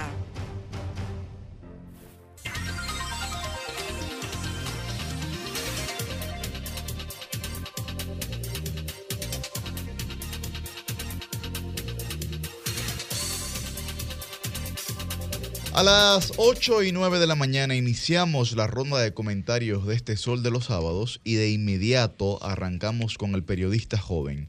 Muy buen día para don Cristian Cabrera. Buenos días República Dominicana, buenos días a todos los que en sintonía están con este Sol de los Sábados. Miren, esta semana se ha hablado bastante sobre un tema, pero creo que es de justicia establecer fechas y datos. Como dice mi amiga Millicent, son datos y hay que darlo. Resulta que todo esto que se ha tratado sobre eh, la ley de trata y lo que se ha discutido en los últimos días responde a la Convención de Palermo que fue firmada no en 2006, fue firmada en 2000, 15 de noviembre del año 2000. 15 de noviembre del año 2000. Si usted tiene un calendario a mano, podrá buscar la fecha, señalar cuántos días habían pasado desde entonces o entonces de la toma de posesión del presidente Hipólito Mejía eh, en ese momento. Pero con la resolución 5525 de las Naciones Unidas es cuando se le da paso a la ley o al proyecto de fondo, ¿verdad?, que permite la ley 137-03 sobre tráfico ilícito de migrantes y trata de personas, 2003. Recuerdo que Andrés Bautista era el presidente del Senado en ese momento. Andrés Bautista. Entonces, ese proyecto de ley es el que arroja como resultado la ley que tenemos hoy, que es buena, pero es defectuosa.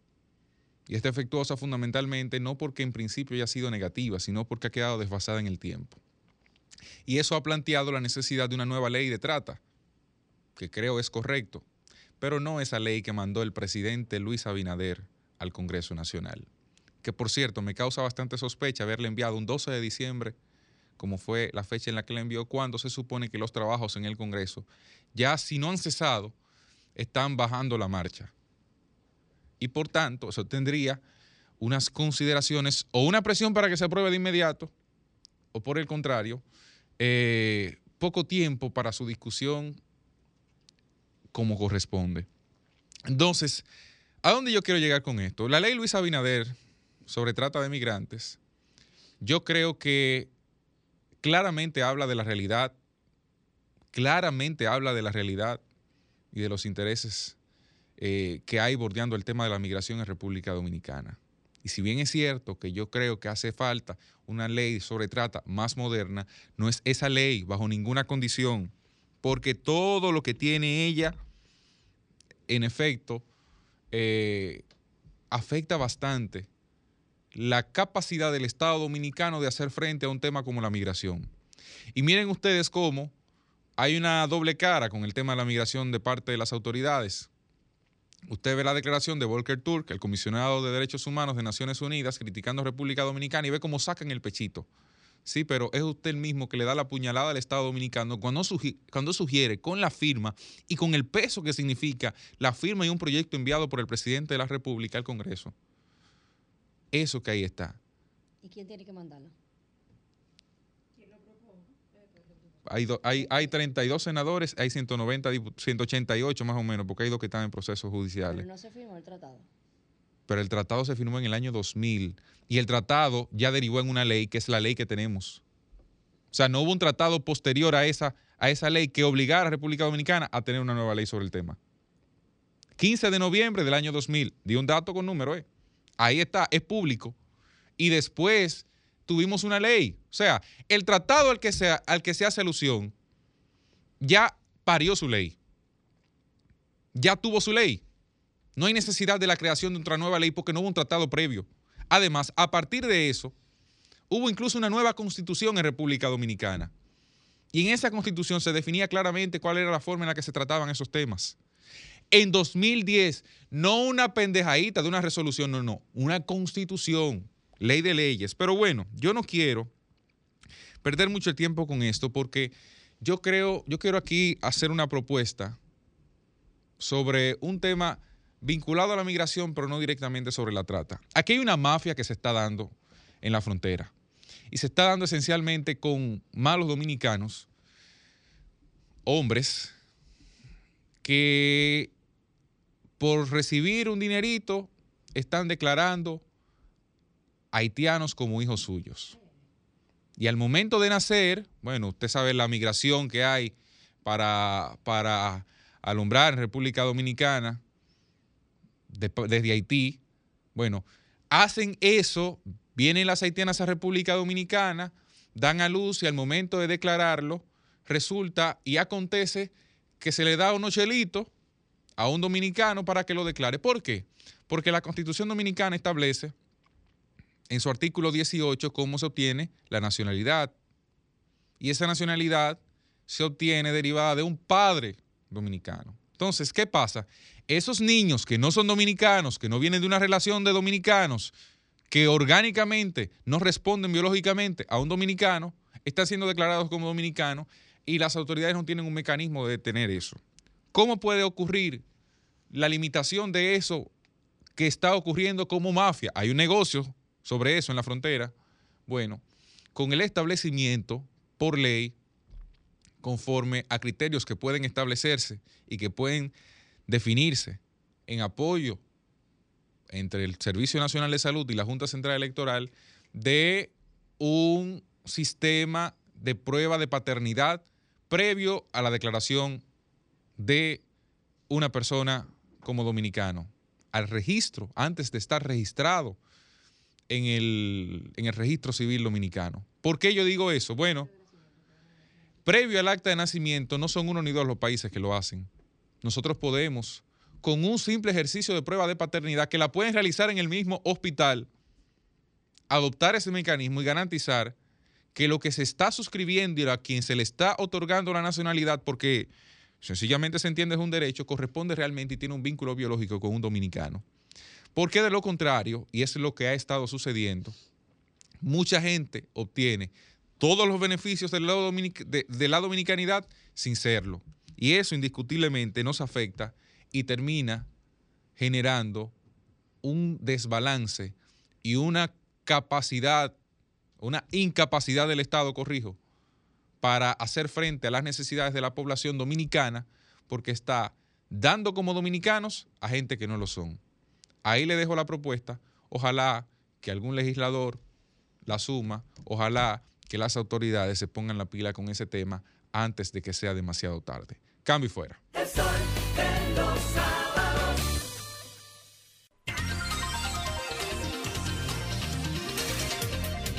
A las 8 y 17 de la mañana continuamos con la ronda de comentarios en este Sol de los Sábados y es el turno de la regidora del pueblo. Muy buen día para Liz Mieses. Muy buenos días nuevamente a todas las personas que nos sintonizan cada sábado por aquí, Sol de los Sábados. Felicitar de nuevo al grandioso, al glorioso equipo del Licey. Un fuerte saludo y abrazo. Reitérelo, reitérelo, reitérelo.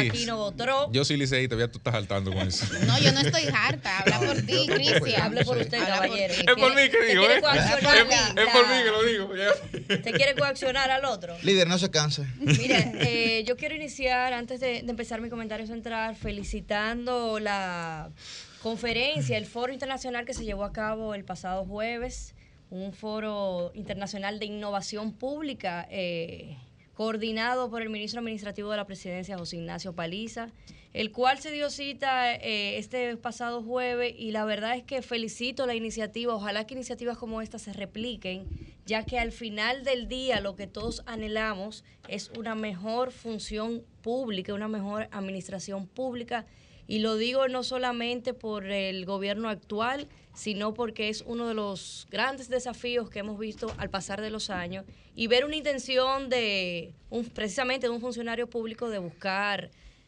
de buscar la solución, de buscar ayuda y capacitación para toda esta administración pública es muy da, da muchas muchas cosas buenas que decir. Muchas felicidades a José Ignacio Paliza por esta actividad, a todo el que apoyó y a todo el que pudo disfrutar de tanto conocimiento, tanta capacitación que se dio en esta actividad. Iniciando mi comentario principal, quiero hablar del mismo tema que con el cual inició mi querido y compañero don Cristian Cabrera, precisamente de la de esta ley de trata que ha sido que ha sido la comidilla, se podría decir, de la semana completa. Y quiero iniciarlo poniendo este video. Eh, por favor, producción. Nosotros somos eh, signatarios de varias convenciones internacionales. Una del 1951, otra del año 1977 y la última fue la Convención de Palermo del 2006, que nos obliga a asumir desde el punto de vista legislativo una serie de compromisos. ¿Qué es lo que está pasando? Que todos los países que firmaron esa convención instrumentaron una ley modelo. ¿Qué es lo que ha hecho el Ejecutivo? Remitir al Congreso lo que como compromiso desde el punto de vista internacional nosotros asumimos. Que ella anunció el presidente del Senado que eso se va a someter al debate. Yo creo que de eso es de lo que se trata. El Ejecutivo como obligación, habiendo asumido en convenciones internacionales, lo que hace es que remite al órgano competente, que es el Congreso Nacional, una propuesta normativa. Ahora en el Congreso Nacional, cualquier preocupación que pueda tener cualquier sector, nada, ese es el escenario. A fin de cuentas, es en el Congreso que es el que tiene la atribución de aprobar la norma. Es ahí que se tienen que dar los debates. Entonces yo creo Bueno, estas fueron las palabras de Servio Tulio Castaño. Corregirle que no fue en 2006, sino en 2000. Vamos a, vamos a llamarlo para, para preguntarle, para que tú debatas eso con No, no, él, no, no es debatirlo, es un documento. ¿eh? Pero precisamente en base a eso, lo que mi comentario central, lo que quiero hacer alusión es que efectivamente el presidente del Senado informó que esa pieza legislativa será consultada a la población por medio de vistas públicas. Y en esto es donde quiero entrar. Señores, hemos visto que por primera vez en la República Dominicana, a partir del año 2020, con la entrada del presidente Luis Abinader, me atrevo a decir que ha sido el único presidente que verdaderamente escucha y consulta a la, población. Que la oposición y un grupo de personas quiere decir, no, que se eche para atrás. Y qué bueno que se eche para atrás en muchas cosas. Y qué bueno que frene las cosas y escuche a la gente. Porque nosotros como dominicanos nunca habíamos visto eso. Y si hoy estamos viendo esta ley que si la que no debió entrar el, el presidente de la República, el Poder Ejecutivo, que debió hacerlo un senador, que debió hacerlo un diputado, que debió hacerlo quien sea. La realidad es que tenemos un Senado y un presidente del Senado que ahí lo afirmó, que se va a debatir, que se va a analizar, que si hay que cambiar, se va a cambiar, que se va a ir a vistas públicas. Aquí nosotros lamentablemente hemos entrado en un juego, en un juego, vamos a decir que político, vamos a decir que de politiquería, y vamos también a involucrar también a la sociedad civil que ha sido parte de mantener un relajo con todo lo que se ve en la República Dominicana. Todo aquí es noticia, todo aquí genera un problema. Y yo me pregunto si en el pasar del tiempo, vamos a tener, tenemos dos años y medio de gobierno de Luis Abinader, aquí se ha verificado absolutamente todo lo que ha generado impacto en la sociedad dominicana. ¿Qué le hace pensar a la gente? Que en esta no se va a hacer ahora, que va a variar. ¿Qué, en qué, qué le hace pensar eso a la gente? Yo creo que como dominicanos debemos de ser conscientes de que precisamente esta pieza legislativa, que es una pieza que no la trajo, no se la inventó el presidente actual, es una pieza que viene a raíz de unos acuerdos y una serie de cosas, pero es una pieza que se va a tomar todas las medidas para analizarla, debatirlas y consultarla con la, con la población dominicana. El mismo presidente del Senado, repito, informó que inclusive esto se iba a ir a vistas públicas. Y ahí retomo este comentario con lo que comentaba al principio. Al final del día, el Congreso, el Congreso, la Cámara Alta y la Cámara Baja, son representantes de la ciudadanía. Son los representantes que la gente votó para que llegaran ahí. Entonces, como ustedes votaron por esas personas, ustedes también tienen que saber que son ellos los que van a levantar o a dejar su mano abajo. Concluyo mi comentario diciendo, si tenemos en el tiempo, no ha demostrado, tener un presidente que escucha, que consulta y que en momentos que ha tenido que dar un paso atrás lo ha dado, vamos a confiar y a esperar que esta ley, tal como dijo Eduardo Estrella, va a ser una ley que inclusive se va a debatir con la ciudadanía dominicana. Cambio y fuera. El sol de los sábados.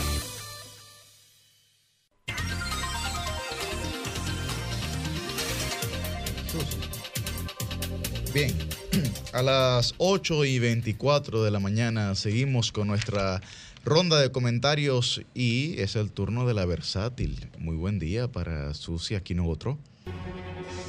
La licenciada, la, la, la. Muchísimas gracias compañeros, feliz de estar ante estos micrófonos de sol. Quiero eh, iniciar, tengo varios temas que comentar, felicitando la inauguración en esta semana por parte del presidente de la República de un nuevo centro de atención integral a la primera infancia CAIPI. Esto porque además fue en el municipio de Monción, en Santiago Rodríguez, que como sabemos Santiago Rodríguez queda en la frontera de la República Dominicana. Estas acciones en beneficio de los más pequeños de nuestro país son necesarias porque es un apoyo no solo al futuro de República Dominicana, sino al presente. Cuando se hace algo en favor de la niñez, se hace algo también en favor de esas madres, de esos padres que necesitan llevar el sustento a sus hogares y que necesitan también que la mano amiga del Estado le brinde un apoyo para ellos poder ir a hacer sus funciones sin esa preocupación de quién me va a atender mi hijo, de si va a estar bien cuidado, de si va a estar en buenas manos. Y es importante que cada vez más el gobierno fortalezca la atención en esos centros, fortalezca los mecanismos de seguridad en esos centros y la preparación de todo el que allí trabaje. Esta construcción de este centro estuvo a cargo del Ministerio de Obras Públicas y allí se van a atender más de 200 niños que van a estar beneficiados de esta obra, así como también pues en el tema de inauguraciones en esta pasada semana se le dio conclusión a la carretera Juan Vera Higo de Agua Palo Alto, parte del circuito vial que da acceso a la ciudad de Santiago y pues también eh, se interconecta con las autovías que llevan hacia Puerto Plata, la circunvalación norte y otros municipios periféricos, una carretera construida a un costo de más de 251 millones de pesos. Qué bueno que se estén realizando obras en este país. Ahora vamos con las noticias malas y es lo que acontece en el Congreso de la República con el tema de las tres causales. Ya pues queda la cancha abierta para llamar a que cuando le toque al presidente Abinader ver este código mm, penal que llegue a su despacho, él pueda tomar una decisión apegada a sus promesas de campaña. Señalo en esta semana la posición que felicito de el presidente de la Asociación Nacional de Jóvenes Empresarios, Ángel Jaime Senior, que aunque fuese a título personal, es de valentía que él eh, se expresara, dio una entrevista al periódico Hoy y también escribió un artículo en el periódico El Dinero, expresando su parecer con respecto a esto y dando su apoyo total a las tres causales. Y quiero señalar algunos puntos que él en su artículo menciona. Uno que eh, hay que resaltar lo limitado que son eh, estas causales e igualmente lo excepcionales que son y que eh, versa sobre una situación particular de la salud, bienestar y derechos humanos de las mujeres que no pueden eh, ser puestas en entredicho sin eh, garantizar estas causales que son socialmente necesarias y médicamente también. algo importante que señalaba Jaime Señor en su artículo es que sin excepción alguna, es una falacia mandar esto a ley especial. ¿Por qué?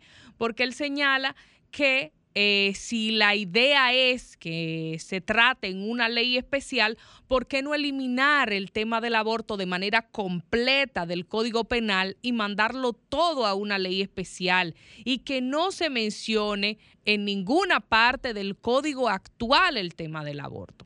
Dijo que, eh, pues en esta condición, no hay en este momento una posibilidad o un interés de que esto realmente sea conocido y sea aprobado en una ley especial.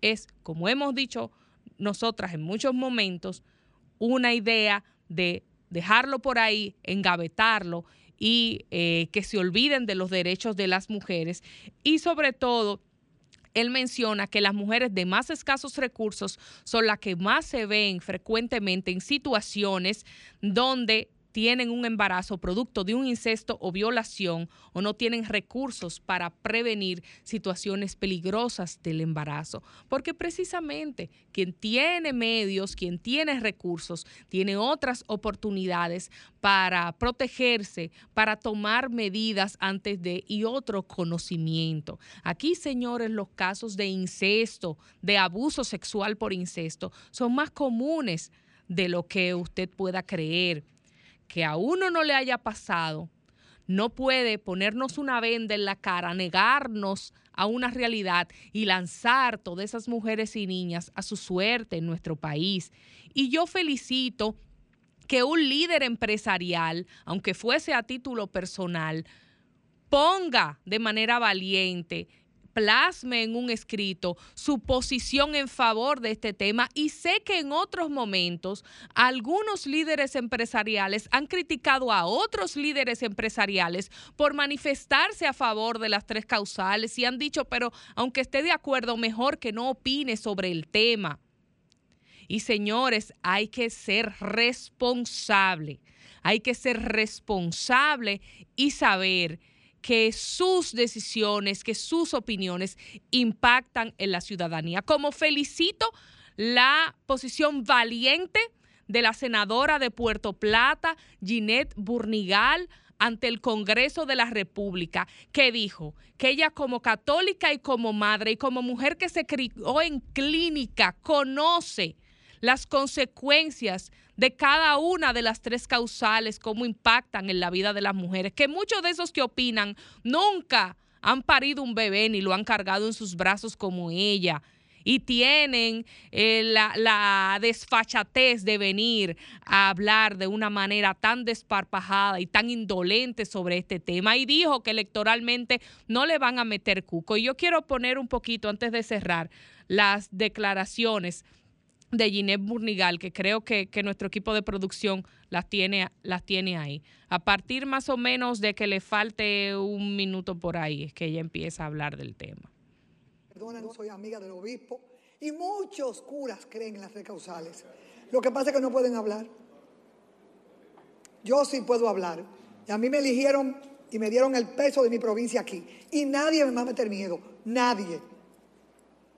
Porque soy una mujer humilde, creyente.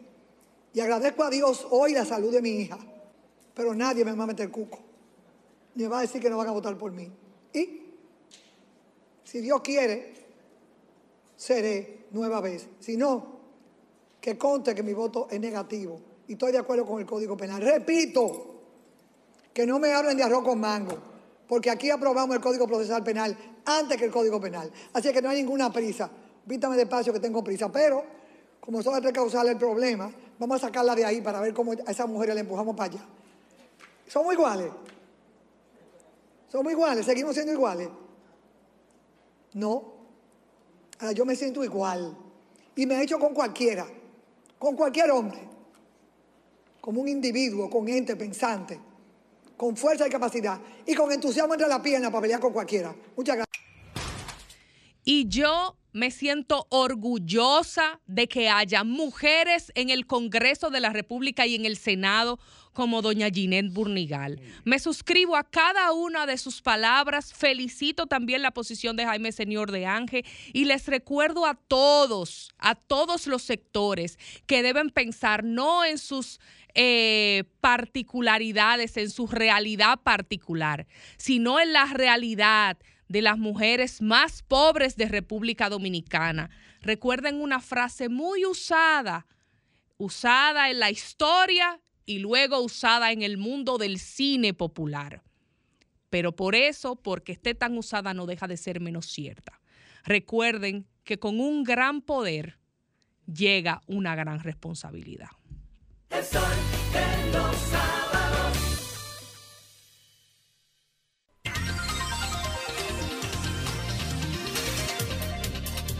Las- a las 8 y 34 de la mañana continuamos con nuestra ronda de comentarios y es el turno de Roselvis Vargas. Muy buen día, Roselvis. Buenos días a nuestro coordinador Yuri, a toda la gente que nos viene escuchando desde el inicio del programa y a los que sintonizan a partir de este momento. Miren, señores, voy a tratar dos temas, algunos que ya, uno que ya la gente identificaba desde inicios de semana, pero eso lo voy a dejar en una colita para el final y es la situación en la que se ve envuelta ahora el exuberante regidor de Santiago por el PLD, Bray Vargas, con Envuelto, la empresa. Roselvis. ¿Y yo qué dije? Ojo. Envuelta. Ojo. No, perdón. Bueno. No, no, no. En serio, yo, ¿yo qué dije?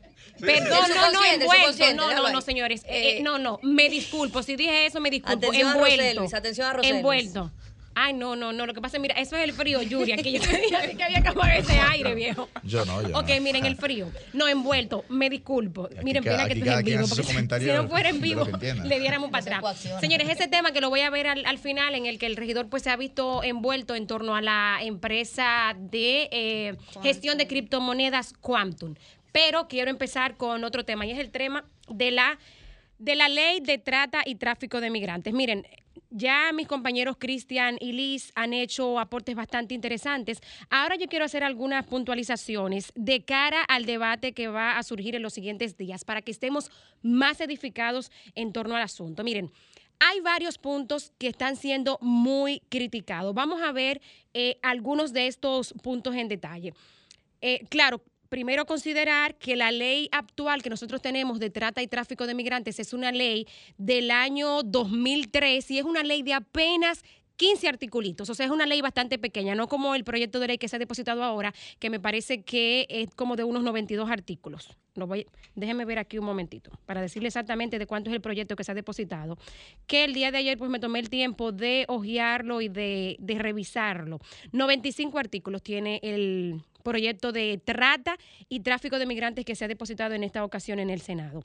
Miren, algunas cosas. Muchas de las preocupaciones que la gente tiene giran en torno a confusiones o conceptualizaciones de la ley que no han quedado claro. Por eso quiero hacer este servicio eh, público aquí en este momento para que entendamos algunos conceptos.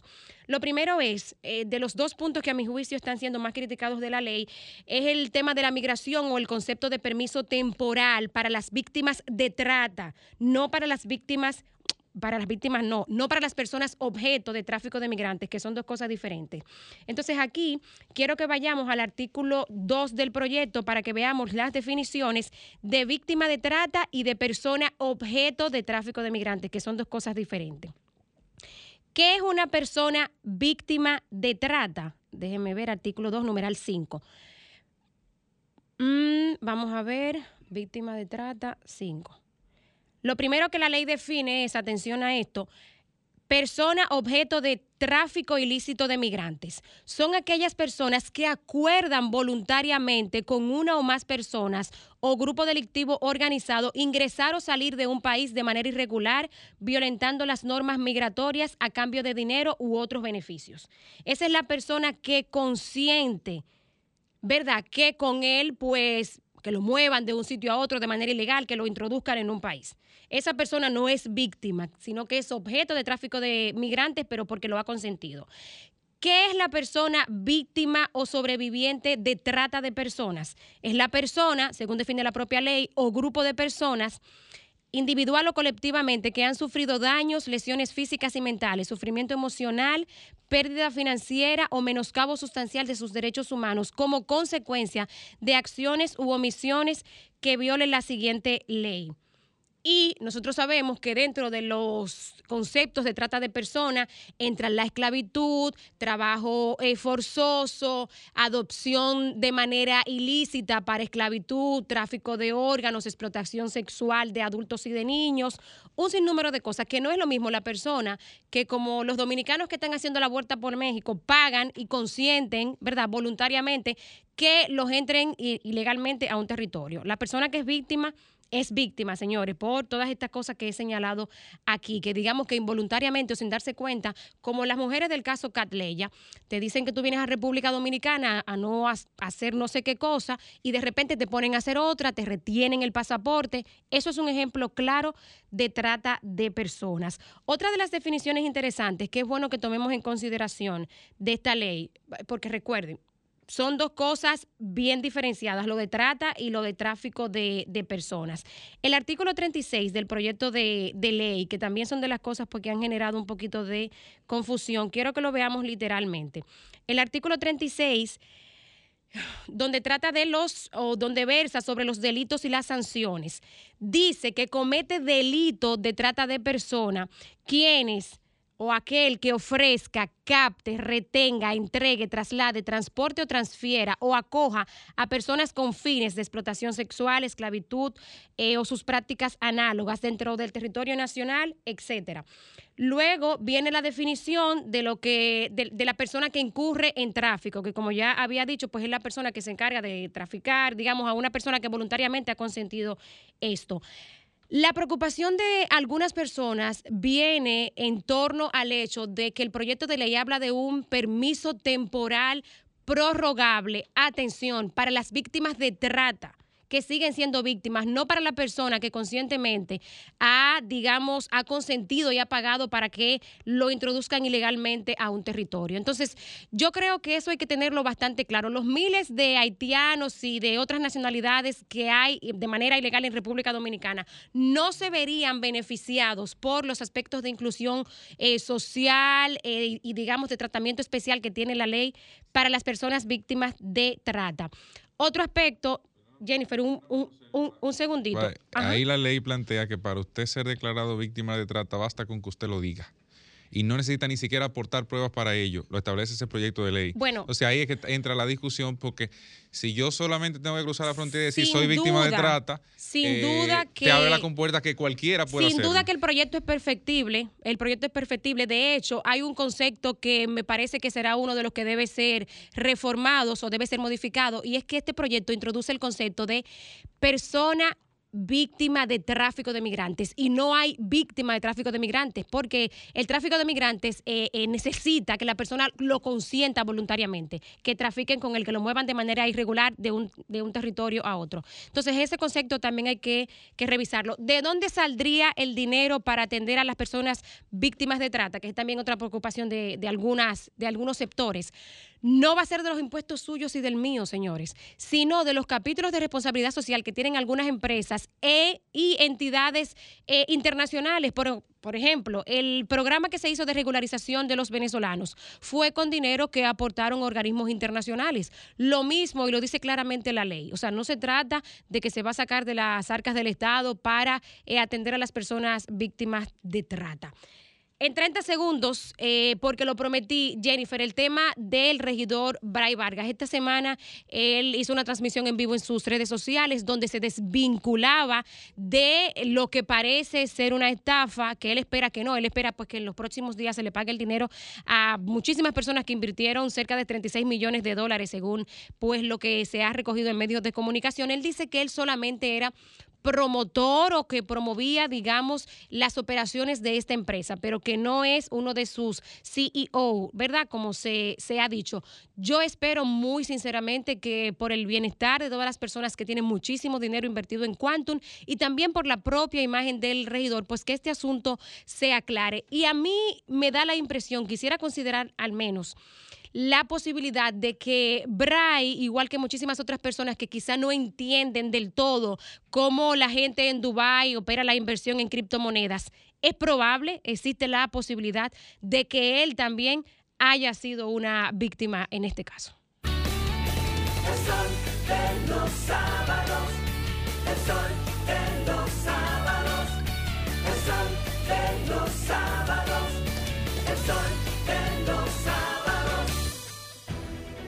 Sol 106.5, la más interactiva. Una emisora RCC Miria.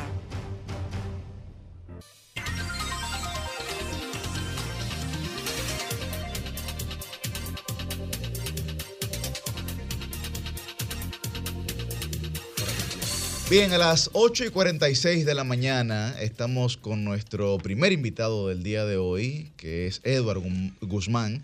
Él es gerente general de la Seguridad Social y vamos a hablar de diversos temas, entre ellos el conflicto entre el Colegio Médico y la ARS, que se ha, digamos, eh, crispado mucho más, que se ha agravado, se ha agudizado, y la resolución para mejoras en tarifa de algunos servicios. Muy buen día, Edward. Buenos días, Yuri. Buenos días, Liz, Millicent, Susi, Roselvis, Cristian y a todos los que nos escuchan eh, a través del sol de los sábados. Eh, Adelante. A sus órdenes. Me Welcome siento como en mi casa. Sí, no, no, esta, esta es tu casa, esta es tu casa. Nosotros no- nos Liz. sentimos bien de, de tener eh, jóvenes en el tren gubernamental, que y Susi me, me secundará en este punto, que tienen el conocimiento técnico Claro. Sí, y el compromiso. Así que no solamente por ser joven, es que están capacitados. Así que, Eduardo, para nosotros todo un honor tenerte. Aquí. la Gracias. experiencia Ay, me tocó sí, trabajar con, con Edward anteriormente y pues he visto su capacidad, ahora mismo también la demuestra y hoy le vamos a sacar el jugo con estos temas que tenemos. en Aprovechando el eso. Susi, quiero, aprove- quiero aprovechar, valga la redundancia, de mandar tres saludos. A disculpar. Oh, claro. Adelante. No, no. Este espacio es tuyo. parte de, de mi crecimiento profesional eh, al licenciado Jeffrey Lizardo, que hoy día es Claro. el director de, De del. Eh, no puedo dejar mencionar a, a Chanel Rossi, a la doctora Mercedes Rodríguez, que aún sabiendo de que yo pertenecía a otra línea partidaria, me dieron la oportunidad de crecimiento profesional. Qué se bueno. Chanel es de lo mejor que tiene el PLD. Qué bueno, esa visión. No, Y la doctora técnica. Mercedes, la doctora Y humano. un Mercedes. beso A especial a doctora mi Mercedes no querida conozco. doctora Mercedes Un Rodríguez. abrazo a la doctora Mercedes y a, y a don Chanel, que es un... Sí. Edward, influencer. qué bueno tenerte aquí en, en cabina. Eh, quiero iniciar preguntándolo, o más que preguntando, que tú nos aclares. En pasado, en otros, en pasados días tuvimos una conversación directamente con Chanel. Con Zenén Cava. Cava. Cava, perdón. No, del Colegio no. Zenén Cava, presidente No del me Colegio mezcla Médico, Chanel el con cual tuvo-. El cual tuvo unos comentarios bastante fuertes eh, con referencia a lo que está sucediendo hoy en día. Y me llamó mucho la atención ver una entrevista que tuviste donde formalmente decías la cantidad de veces que se reunieron con ellos, a los acuerdos que habían llegado y cómo se, se voltea la torta o cómo le está volteando la torta eh, este presidente del Colegio Médico y quisiera escucharte precisamente cantidad de veces que se reunieron. O sea, hablaste de unos porcentajes importantes donde ustedes estaban de acuerdo y ellos no como, como asociación y queremos quiero escucharte que nos detalle un poquito ese tema. Sí, bueno, desde el 10 de noviembre, que es cuando se crea la comisión especial para conocer el tema, se llevaron a cabo alrededor de 15 reuniones. Eh, una comisión especial que fue presidida por el ministro de Trabajo y por el ministro de Salud Pública, eh, conformada con el sector empleador, el sector laboral, el sector de la enfermería el sector profesional y técnico de- del área de la salud. A lo largo de, de ese periodo se realizaron 15 reuniones, algunas con invitados. eh, recordar que no solamente era el tema de- del colegio médico, también estaban Andeclip, Andela, Anacedi, que son los centros de diagnóstico ambulatorio, y obviamente las instituciones eh, del Sistema Dominicano de Seguridad Social involucradas, en este caso la Tesorería de la Seguridad Social, la Superintendencia de Salud y Riesgos Laborales y la DIDA. Eh, en- a lo largo de, de las 15 reuniones, en algunas participaron eh, el colegio médico y, la- y los otros actores, y otras reuniones fueron eh, solamente internas de, de los sectores eh, gubernamentales involucrados. Y el, objetivo era conocer las demandas de cada uno de, de los actores, eh, saber cuáles eran específicamente sus exigencias y eh, obviamente convocar y hacer un ejercicio lo más transparente posible donde todos puedan ver primero el desenvolvimiento del Consejo Nacional de Seguridad Social, cómo trabajan la- las comisiones y eh, sobre todo ver el estado eh, de la cuenta de cuidado de la salud, que es de donde realmente se efectúan los aumentos en la cobertura del plan de servicios de salud eh, en el régimen contributivo. En primera instancia, las demandas oscilaban desde un 60%, en este caso específicamente la del colegio médico, un 60%, un aumento de- del honorario de procedimiento, aumentar a 1.500 pesos las interconsultas, las consultas de internamiento, aumentar las consultas de emergencia, aumentar las consultas ambulatorias, que son la los 500 pesos que se le pagan por, por consulta ambulatoria, demanda de aumentar la cobertura de medicamentos, ampliar el catálogo de, de prestaciones, el código de los médicos, que era una de las demandas más donde se hacían más énfasis, y el tema de glosas, entre, entre otras demandas, y ajuste de igualación de las tarifas eh, entre todas las administradoras de riesgo de salud. Por otro lado, tendríamos a Andeclic, que quería un 25% de aumento para todos, Anacedi quería un 30 y, lo- y Andelap quería un 37% de aumento. Y toda esa demanda eh, se hizo el ejercicio de recopilarla, la superintendencia la costeó y toda la demanda ascendía a más de 22 mil millones de pesos. Cuando hoy la cuenta de cuidado de la salud solo tiene un fondo acumulado de 6 mil millones de pesos. millones.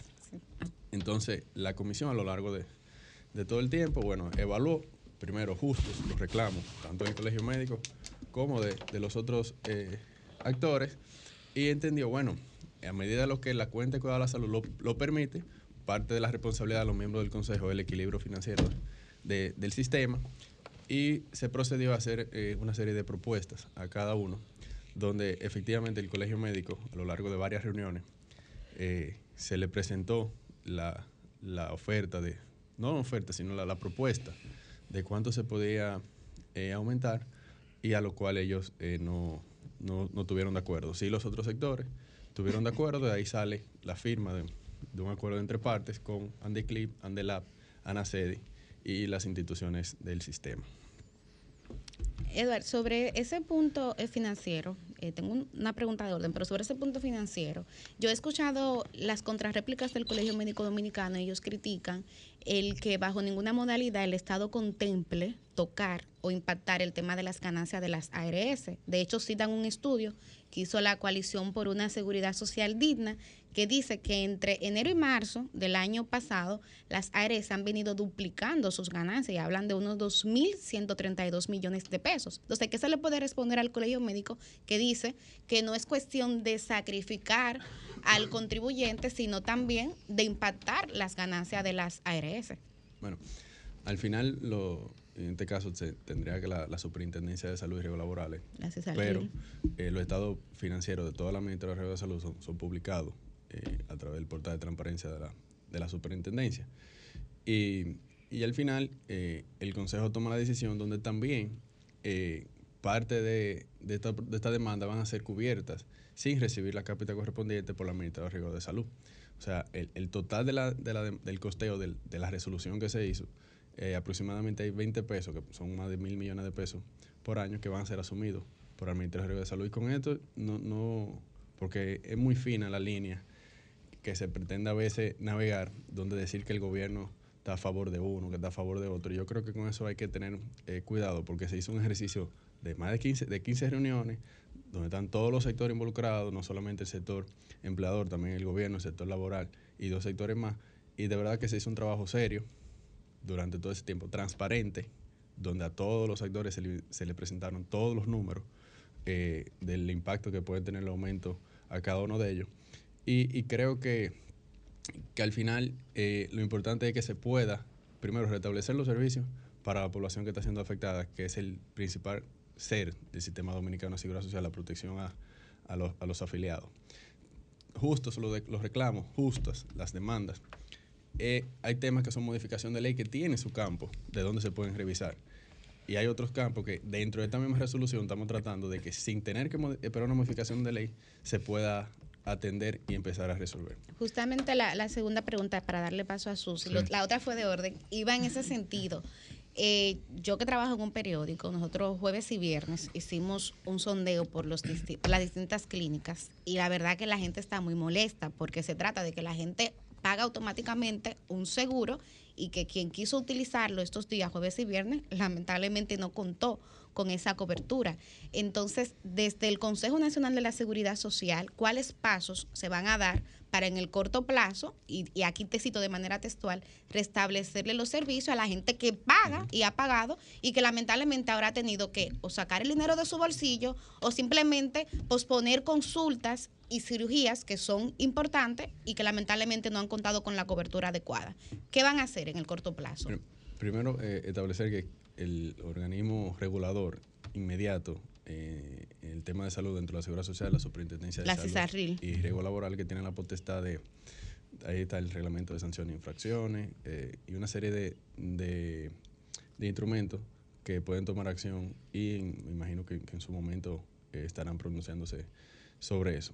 Eh, hemos visto que la administradora de riesgo de salud han estado eh, informándole a la población que están disponibles los reembolsos para aquellos casos de que la, la afiliación, la población ha tenido que, que incurrir en gasto de bolsillo para poder ser reembolsado por, por la administradora de riesgo de salud. Y realmente es una situación que está afectando eh, a los contribuyentes, sobre todo en el régimen contributivo del Seguro Familiar de Salud.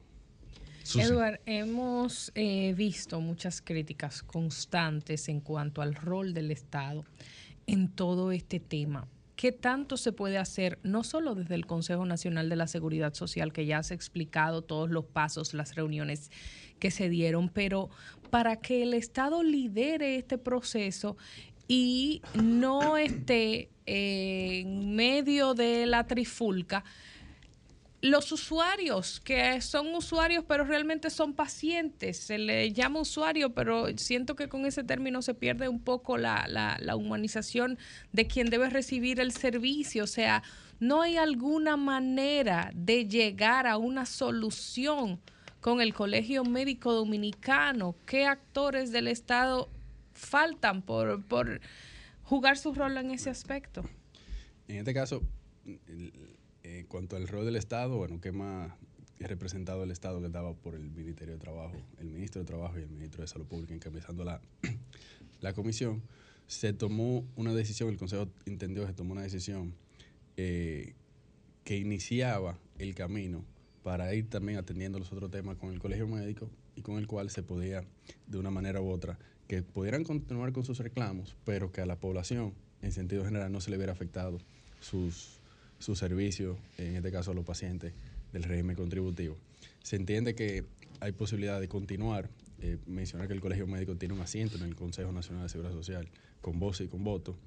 No hay una cierta, entre comillas, guerra entre el Colegio Médico y el Estado Dominicano, en, en lo absoluto. Ese es el, eh, para nada eso, eso es lo que, lo que de parte de los miembros del Consejo se, se quiere. Simplemente es la manera de que con el diálogo, seguir construyendo el diálogo, sin el colegio médico y la, y la comi- y los- y la sociedad médica especializada, se pudiera avanzar, pero si estuvieran también integrados, fuera mucho más rápido el, el avance, porque el- la resolución manda a unas ciertas comisiones donde ellos son los invitados, eh, junto con los otros sectores, para poder atender la demanda. Y voy a poner el ejemplo. El, el reclamo de los medicamentos, la cobertura de medicamentos, que ellos habían solicitado de 8 mil a 20 mil a 24 mil pesos. Yo creo que nadie puede estar en contra de que la cobertura de los medicamentos se tenga que aumentar. Nadie está en contra de eso. Correcto. Pero hay medidas que se entienden que se deben de tomar para no hacer parche. Porque de qué vale aumentar en estos momentos de 8 mil a 10 mil, a 12 mil, a 15 mil, a X número, la cobertura de medicamento ambulatorio, si probablemente vamos a continuar con negación de, de cobertura. ¿Por qué? Porque el artículo 130 de la ley 8701, que habla de la cobertura de medicamento ambulatorio, especifica, sí, la cobertura es un 70-30, 70% a cargo del Seguro Familiar de Salud, 30% del afiliado, pero del listado de medicamentos esenciales del Ministerio de Salud Pública. Entonces, si no revisamos el listado primero, ¿para qué vamos a aumentar si lo que probablemente estamos aumentando una cobertura Y que al final está la ¿Se tiene previsto esa- esa Claro. revisión? Y- también hay, un proceso. hay- Hay un mandato de la resolución donde solicita el Ministerio de Salud Pública junto con la Sociedad Médica y el Colegio Médico en un plazo de 90 días revisar el listado y actualizar el listado Eso está en la resolución que se emitió Sí, recientemente. En la 563-01. Eh, 01. Y una de las demandas es, Eduard, también que se modifique la ley de seguridad social. Sí, perfecto. Y el, el tema del- de la modificación de la ley sabemos que ha ido de paso. Primero el Consejo Económico y Social y la Comisión Bicameral. Pero eh, eso es puro mareo. Esa comisión tiene ya dos años discutiendo, ha hecho vistas públicas, ha hecho a ha ido a cada resort de este país y esa comisión no termina de modificar No, esa ley. en un congreso, no, no. miren, no se rían porque es verdad. O sea, el tema de la salud en este país es vital y estamos hablando de un congreso que no lo ha priorizado. Cuando aquí sabemos que cuando hay intención de aprobar un préstamo, se aprueba de manera express, como dijo Susi, en eso se ponen de acuerdo. Entonces están siendo muy lentos en ese proceso, Edward. Ahí eh, el, el Congreso eh, está conociendo el tema, pero al margen de eso, en esta resolución se manda a hacer unas ciertas revisiones que no tienen que esperar el tema de la, modifica- de la modificación a la ley, incluyendo la parte de, de los medicamentos, la, cómo se revisa eh, y cómo se indexa la cápita del régimen contributivo, también hay un mandato para revisar. La posibilidad de dispersar cápita por grupo de riesgo, que no es lo mismo hacer una, una dispersión lineal de 1.500 y algo de pesos, que, que es la cápita hoy en día, a todos, y no priorizar eh, probablemente ARS que tengan una siniestralidad alta por el grupo de edad que tiene, el riesgo de la población que tiene, como el caso de ARS Senasa, que es la, la ARS que tiene la mayor siniestralidad y es porque tiene la carga de afiliado más, mayor. Porque después que las ARS del sector privado le sacan todo el dinero a una persona en su edad productiva, a Le partir de cierta edad le dicen, ya usted no califica para estar aquí y se lo largan al SENASA. Para Así que el es. SENASA, el Estado... Resuelva. Los huesos, se coma los huesos. Exacto, mientras esa ARS se comió la masa La durante masa. toda la vida productiva de las personas. Bueno, eh, hace el señor Arismendi Díaz unas en un artículo plantea algunas opciones que el Colegio Médico Dominicano y el Consejo Nacional de la Seguridad Social, del que el Colegio Médico Dominicano forma parte, en la mesa de debates y discusiones, sobre cómo salir del problema. Y él plantea que el Colegio Médico Dominicano de entrada suspenda las paralizaciones, o sea, suspenda las suspensiones, valga la redundancia, hasta tanto haga una propuesta eh, completa, íntegra, pero razonable. Y él señala, por ejemplo, que para solucionar el problema habría que aumentar la cotización en por lo menos un 2.5% del Seguro Familiar de Salud. ¿Es esto viable? ¿Es esto posible?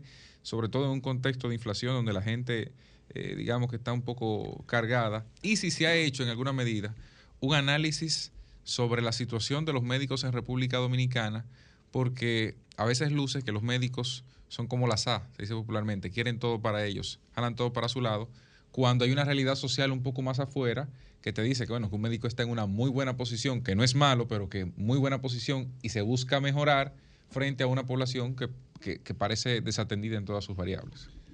Eh, el, aumento, el tema de aumento de las cotizaciones es un tema puramente de modificación de ley, eh, que donde está la potestad de aumentar la- las cotizaciones para, la- para los afiliados en la ley 8701.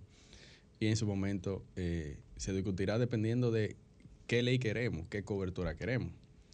Eh, y con el tema de, los médicos, eh, yo entiendo, y, así lo entiende parte de la comisión, es que los reclamos son justos y cada sector siempre quiere mejoría, mejoría, mejoría. Hay, que hay que entender que desde que comenzó el régimen contributivo del 2015, desde el 2008, perdón, 15 años, a los médicos puntualmente nada más se le han hecho tres, tres aumentos. Uno en el año 2019, que fue cuando aumentaron las consultas de 300 a 500 pesos, y dos de 16 meses para acá.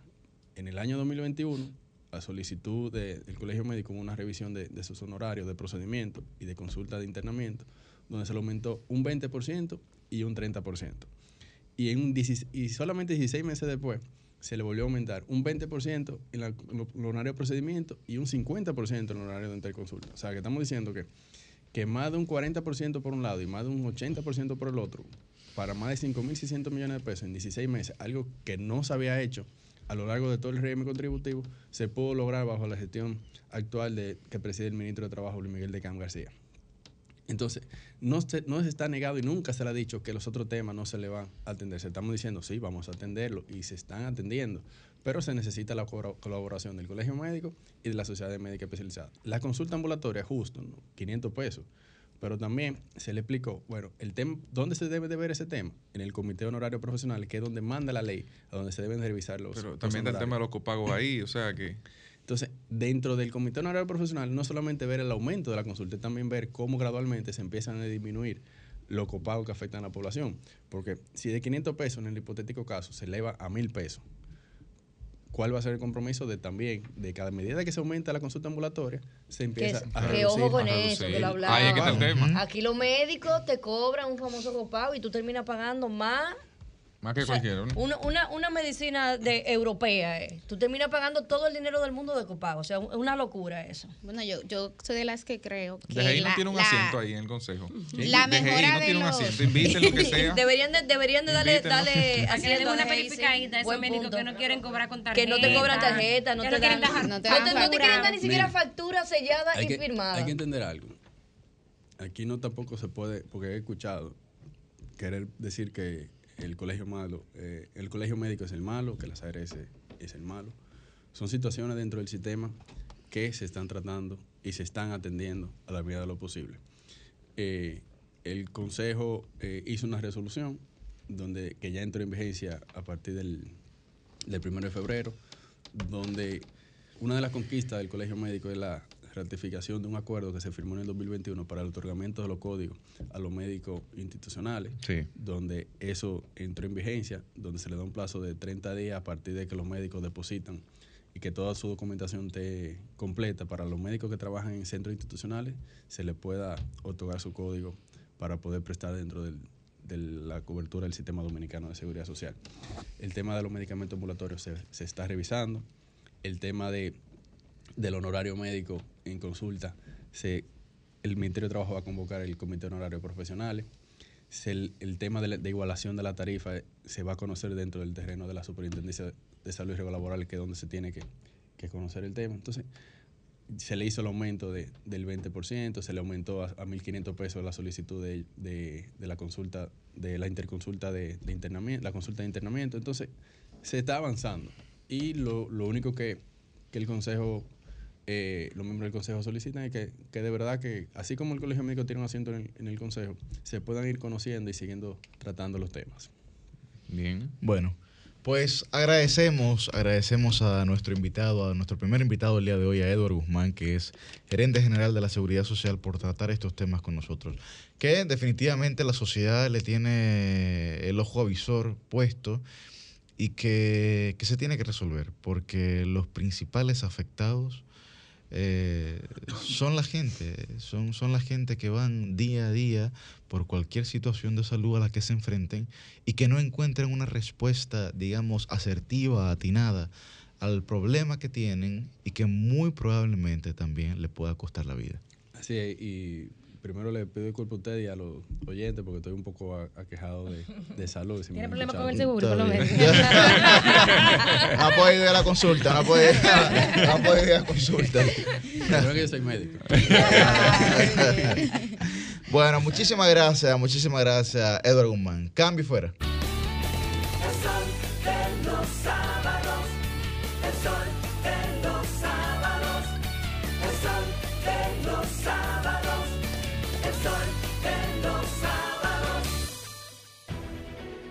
Sol 106.5, la más interactiva. Una emisora RCC Miria. El sol de los sábados, el sol de los sábados, el sol de los sábados, el sol de los sábados.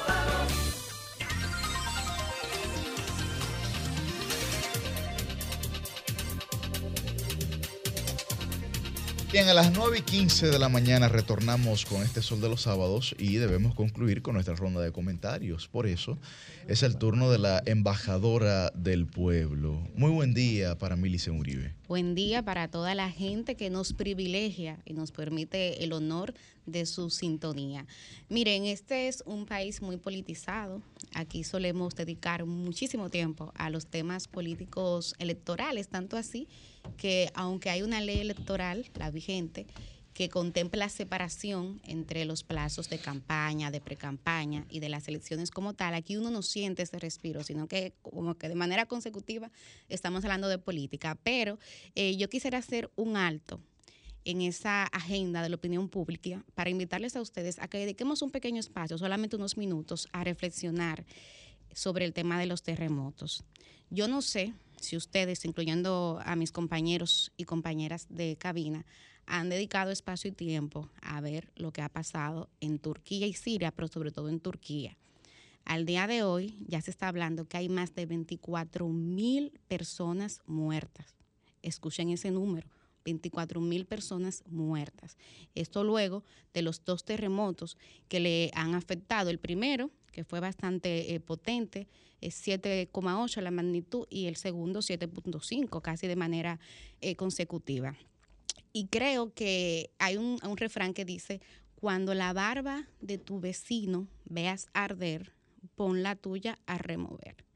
Ese terremoto que sucedió entre Turquía y Siria pasó días después de que aquí en República Dominicana también habíamos pasado un gran susto con un movimiento de tierra que tuvo su epicentro en Matanzas, Maní. Y a partir de ahí, viendo todo el panorama, yo creo que es válido preguntarse hasta qué punto en República Dominicana estamos preparados para dar respuesta lo más efectiva posible dentro de circunstancias que ya de por sí son fatídicas a un episodio como este. Miren, el país está ubicado no solamente en el mismo trayecto del Sol, como dice nuestro poeta eh, nacional Pedro Mir, sino que también estamos en la ruta de los huracanes, algo que ya es, sabido por todos y todas, pero también estamos justamente en la ruta de los sismos. República Dominicana y más que República Dominicana, la isla La Hispaniola, de manera completa, y hay una imagen que te, que te compartía, Jovita, está ubicado sobre 14 fallas sísmicas que están activas. Oigan esto, 14 fallas sísmicas que están activas y que implica que aquí en cualquier momento Dios nos libre y nos agarre confesado, podamos tener un terremoto de gran magnitud. De hecho, hay una de esas fallas que es la de Enriquillo Plantain, que fue la que causó el movimiento de tierra en días pasados en Matanzas Maní, pero que esa misma falla es la que ha estado vinculada a los dos grandes terremotos que han afectado a Haití en los últimos años. ¿Qué quiero decir con esto? No se trata de sembrar pánico, no se trata de provocar miedo, sino simplemente de hacer un llamado colectivo a que tenemos que estar preparados. Aquí, y, y- yo por eso quise traer este tema, porque estoy muy preocupada en el sentido de que esta semana yo he tenido la oportunidad de hablar con dos representantes del sector gubernamental que tienen que ver con estos temas. Y yo salí de esa conversación muy preocupada, porque lamentablemente nadie me dio certezas de que aquí en este país se estén tomando las medidas necesarias para dar esa respuesta efectiva a la que me refería anteriormente. Eh, se habla mucho del tema normativo, eh, me hablaron inclusive de que había que modificar y actualizar algunos reglamentos, pero eso demuestra una mala costumbre que tenemos los dominicanos y las dominicanas, especialmente quienes hacen políticas públicas, que es creer que todo se va a solucionar haciendo una ley nueva. Cuando, para mí, desde mi humilde punto de vista, el tema es, garantizar que las leyes actuales se cumplan. Miren, lo que pasó en La Vega con el derrumbe del edificio que albergaba la mueblería SIL, creo que era que se llamaba, no recuerdo el nombre, eh, demostró que aquí no hay un cumplimiento activo, una vigilancia de que los protocolos en materia de construcción y de remodelación se estén cumpliendo. Entonces, lamentablemente cuando uno va a donde las autoridades, lo que a veces como un poco se pasan la pelota caliente. A mí me dijeron que ya eso es una función que no depende de obras públicas, sino del Ministerio de Viviendas y Edificaciones. Pero yo creo que aquí más que ver a quién le corresponde es darle garantía a la gente de que eso se esté haciendo. Pero igual, ese es un tema que no solamente involucra autoridades. Nosotros tenemos que ver también las empresas, las escuelas, los medios de comunicación, las iglesias, la sociedad en sentido general, sabe qué hacer. Tenemos protocolos, protocolos a lo interno de nuestras familias para saber qué hacer en caso de un terremoto. Tenemos rutas de evacuación. Hemos concientizado a nuestros niños y niñas de qué hacer ante una emergencia. Yo creo que son preguntas que hay que hacerse, porque de la respuesta de ello pudiera implicar que en un momento determinado se pierdan o se salven eh, vidas. Y aquí un poco eh, señalar, porque también el- el- ese susto que tuvimos todos y todas, eh, también demostró inclusive cómo desde los mismos medios de comunicación a veces no sabemos qué hacer. Aquí más de un programa le tocó estar en vivo al momento de ese eh, temblor y las, Susi se ríe, y las reacciones. también Sí, varios talentos. Por aquí tengo a mi, a mi compañero Cristian Cabrera y al mismo Yuri. La cara de Yuri fue épica. Un poema, un poema. una pausa. Eh, hay que ir, Humberto, hay que ir a una pausa, Humberto. Bueno, pero lo, lo que sí demostró, ya después que pasa todo uno se ríe, pero lo que sí demostró es que no se sabe qué, qué hacer. Y aquí eh, hay que abogar a esa función de educar y hago un llamado también en ese sentido, no solamente a las familias, sino al Estado. Hay que conocer las rutas de evacuación. Usted tiene que saber que es cierto que hay que, tener la, hay que mantener la calma, pero usted tampoco puede quedarse petrificado si hay una emergencia. O sea, lo correcto es que usted busque un lugar seguro donde guarecerse, que trate de ponerse en una posición en rodilla, de modo que pueda proteger su cabeza, sus órganos sensibles, pero que pueda avanzar en caso de que luego se presente eh, o se encuentre con algún obstáculo. eh, eh, cubrirse con alguna estructura también que le permita tener ciertos niveles de seguridad dentro de lo posible tener a mano eh, siempre un pito. Yo veía al geólogo Ciris León que él hablaba de un pito que venden en Amazon, que es bastante económico y que es bueno tenerlo siempre, como así como uno tiene un kit donde se guardan cosas esenciales, tenerlo, porque lamentablemente uno no sabe cuándo va a pasar. Entonces, elementos como ese, yo creo que es momento de que lo vayamos eh, reflexionando, porque lamentablemente eh, ha pasado ya en Turquía, ha pasado en Haití, ha pasado en México, ha pasado en Chile, y nadie quita, señores, que aquí, un día de esto, podamos tener una gran desgracia. Aquí pudiera ocurrir una gran tragedia y lamentablemente eh, es importante que desde ya vayamos un poco tomando conciencia de los roles, de las actividades, de las medidas que hay que tomar, tanto a nivel global, pero también a nivel personal e individual, para un poco eh, preservar la vida nuestra y la de nuestros seres queridos. Entonces vamos a trabajar este tema y a romper esta cultura, Humberto, que tenemos los dominicanos y las dominicanas. No esperemos que nos roben para entonces intentar poner el candado. Cambio y fuera. El sol de los sábados.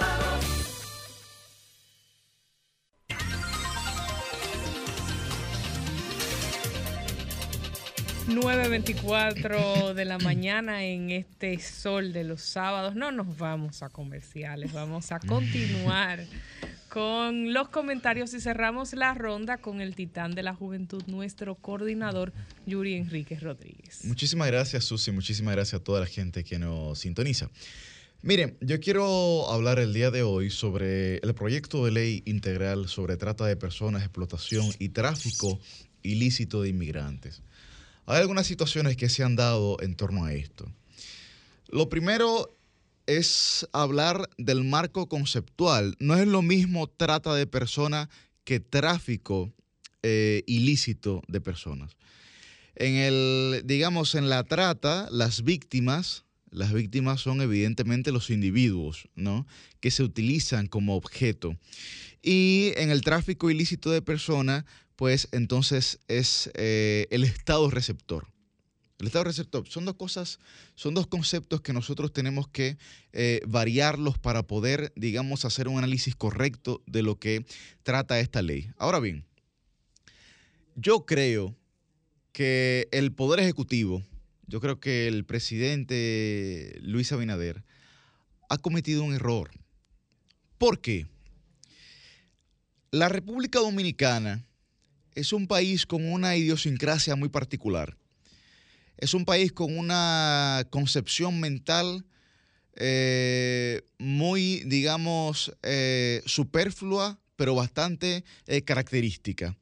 Y también tiene un sistema de valores que caracteriza bastante a la gente y al patrón conductual que tiene la gente. Por lo que cuando usted habla de esto, también está hablando del sentido de identidad que tiene una sociedad. Y el sentido de identidad que tiene la República Dominicana es muy frágil.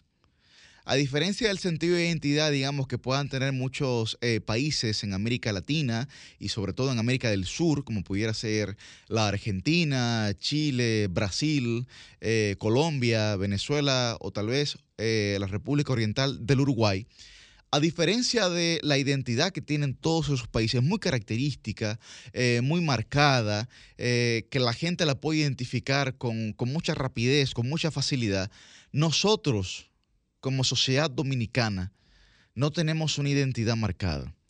Y pongo el ejemplo leve, porque el ejemplo más leve regularmente es el ejemplo más representativo. Cuando un dominicano se va hacia Puerto Rico, se va hacia los Estados Unidos, se va hacia Europa, principalmente España, inmediatamente asume las costumbres y hasta el acento, digamos, de hablar de esos territorios. Eso es lo que le está diciendo a usted, es que su sentido de pertenencia y su sentido de identidad es muy débil y muy frágil.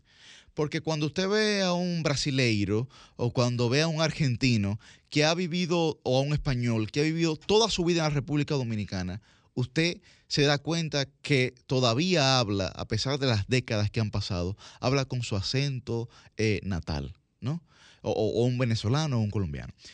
No ocurre en el caso dominicano. Ahora bien, ¿por qué yo señalo esto? Porque en la única en la única condición que los dominicanos entienden un sentido de identidad es en el tema haitiano. En la única condición que la sociedad dominicana tiene un sentido de identidad es en el tema haitiano, en nada más. Y si en algo más, digamos que mayoritariamente entonces en esto. Y por eso digo que ha cometido un error, porque usted colocar esa ley en el único sentido de identidad que tiene la sociedad que dirige es grave.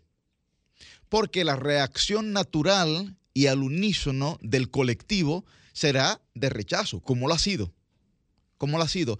Porque ni siquiera hay que adentrarse, eh, digamos, en las concepciones jurídicas que puede tener esta ley, sino que parte de un sentimiento no de un razonamiento, la reacción hacia esta postura jurídica.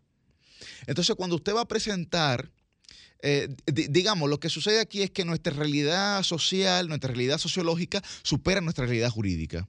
Entonces, cuando usted va a presentar un tipo de instrumento como este, lo que se va a encontrar es con un rechazo eh, latente y completamente eh, palpable en la sociedad ante una realidad inapelable que es el único sentido de pertenencia que caracteriza nuestra idiosincrasia. Entonces, ahí hay que tener mucho cuidado. Hay que tener mucho cuidado porque usted se está enfrentando tal vez al único tema que coloca a la sociedad dominicana de manera organizada al que lo dice y al que no lo dice, ¿no? Porque hay gente que lo dice y hay gente que se queda callada, pero al que lo dice y al que no lo dice, al unísono. Y entonces eso provoca, digamos, una reacción adversa, no solamente a, digamos, al, gobierno de turno ni al partido, no estoy hablando de un tema político aquí, eh, politiquero, me refiero que eh, genera una reacción adver- adversa a la concepción del Estado como tal. Y con eso no se puede, bajo ninguna circunstancia, relajar. Mencionábamos nosotros eh, fuera del aire, decíamos, pero es que no habrá, no habrá, eh, digamos, una estrategia política en el que el sacrificado o la sacrificada sea algún tipo de congresista que pueda entonces introducir eso y que no sea el primer mandatario. Porque eso genera muchas ronchas sociales. Lo que esa ley está planteando. Mire, la República Dominicana, eh, debido al control de convencionalidad, eso en términos jurídicos a lo que se refiere es que cuando usted firma un tratado, una convención internacional referente a derechos humanos, tiene, digamos, la misma jerarquía, tiene el mismo peso de ley que la Constitución. De acuerdo al control de convencionalidad, la República Dominicana ha firmado una serie de convenios, una serie de tratados que muchas veces no ha cumplido. Y hay que entender que la mayoría de esos tratados o convenios son enunciativos son enunciativos, son convenios realmente que se caracterizan por enunciar principios o guías eh, metodológicas para poder asumir un tema, pero no realmente, digamos, que eh, inciden en la concepción de una política pública, no inciden en la concepción, digamos, de decisiones que se tomen por parte del Estado. Entonces, cuando eso se hace, cuando eso se hace, hay que adaptar esa convención o ese tratado a la realidad de cada país, la realidad dominicana, la realidad dominicana. Esa ley es barbárica. Es barbárica. Porque nadie puede cargar con el peso y la responsabilidad del otro. Mucho menos la República Dominicana se puede dar el lujo se puede dar el lujo de lo que hizo eh, Alemania con los sirios.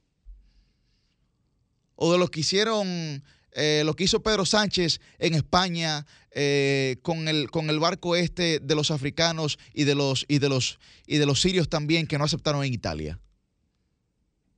Y que llegaron a puertos españoles. La República Dominicana no tiene ningún tipo de condición para hacer eso. Pero además me genera mucha, mucha suspicacia porque o sea, no hay que ser ingeniero de la NASA para darse cuenta de que el mismo tema que le ha sido provechoso en términos políticos a este gobierno, este mismo gobierno se da la tarea de torpedear ese éxito que ha cultivado. Porque ha generado una línea discursiva, digamos, en los, en los escenarios internacionales, de decir, no hay una solución dominicana para el problema haitiano, y entonces se despacha con acciones como estas que desdicen completamente el- el- el- la línea discursiva, la línea narrativa que se ha traído. O sea, lo que le ha dado rentabilidad política al gobierno, el propio gobierno se da la tarea entonces de desdecirse e ir entre, al Congreso y decir, no, no, no, no, esta ley, bueno, la proponemos nosotros, hay que aprobarla y la gente, ya veremos. Pero cuando usted ve que el propio director de migración dice, no, pero es que yo estoy en contra de esta vaina. Cuando usted ve que el presidente del Senado dice, no, pero es que esto tiene que ir a vista pública, esto, porque eso sacándole el cuerpo de una vez. Esa reacción de esos funcionarios y de esos legisladores, no, vamos a ir a vistas públicas, etc. eso sacándole el cuerpo, pues, por- porque para otros, eh, otras iniciativas de ley no, no la llevan a vistas públicas, porque la quieren aprobar inmediatamente. Entonces, yo creo. ¿Cómo? Bien, entonces, yo creo, yo creo que ahí hay que tener mucho tacto, porque es un tema demasiado delicado. Y reitero, sociológicamente, antropológicamente, el tema, eh, digamos, que genera mayor cohesión en la sociedad dominicana es el tema haitiano. Y si usted no es consciente de esa realidad, mire, usted puede estar de acuerdo eh, en favor de los derechos humanos, como, como lo estoy yo, como lo estamos muchos de los que estamos aquí en este panel, pero hay una realidad intrínseca de la identidad dominicana que se contrapone a la situación haitiana, lamentablemente. Lamentablemente. Entonces, si no somos conscientes de esa realidad, seguiremos cometiendo el mismo error. Pero además, recalco, me genera demasiada suspicacia porque creo que es una actuación de extrema torpeza. Primero, andar con una línea discursiva que le ha generado rentabilidad política para después desdecirse con, un, con, un, con una actuación tan naif, como dicen los franceses, tan ingenua como presentar este proyecto de ley ante, digamos, ante el despecho que genera eso en una sociedad que lo que está es harta del desorden y que no quiere cargar con nada más que no sea su propio destino. Cambio y fuera. La noche a mí me dijo que llega el amanecer y en el cielo se anuncia la salida del astro rey. El sol de los sábados, el sol de los sábados, el sol de los sábados,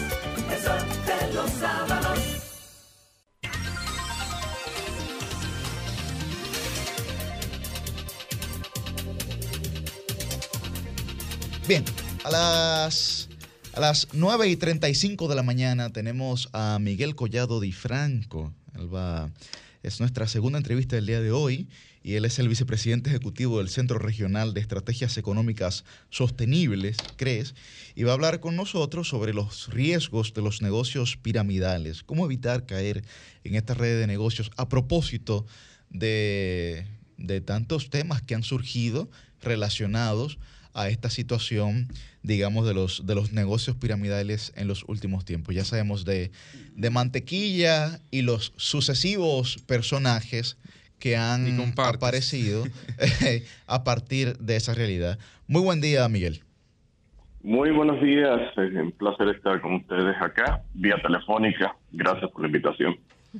Miguel, eh, Susi Aquino otro de este lado. ¿Cuál es, eh, pues, la característica principal que acompaña que se puedan desarrollar este tipo de negocios que la mayoría de ellos han sido catalogados como de estafa para la gente? ¿Qué es lo que hace que se puedan seguir multiplicando? Bueno, yo creo que es la misma naturaleza humana de querer conseguir retornos fáciles con poco esfuerzo. Eh, en algunos individuos, obviamente está, no estoy generalizando, porque esto no es nuevo. Esto nos acompaña, si uno se pone a investigar, verá esquemas de estafas de, todo tipo desde siglos atrás.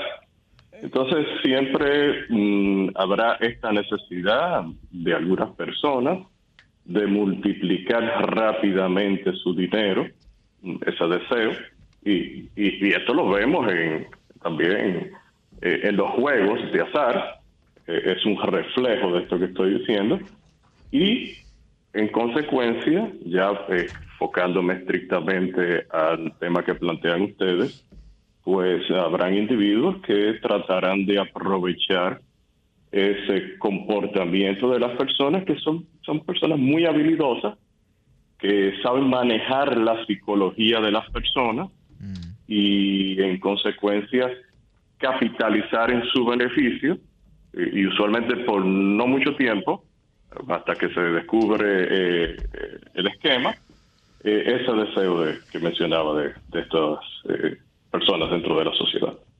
Miguel Millicent de este lado, un saludo, eh, gran amigo, Hola, Millicent. profesor además. Eh, ¿Cuáles son esas características que tienen en común este tipo de negocios y que pudiéramos identificarla también a modo de prevención para la gente que nos escucha y nos ve, por favor?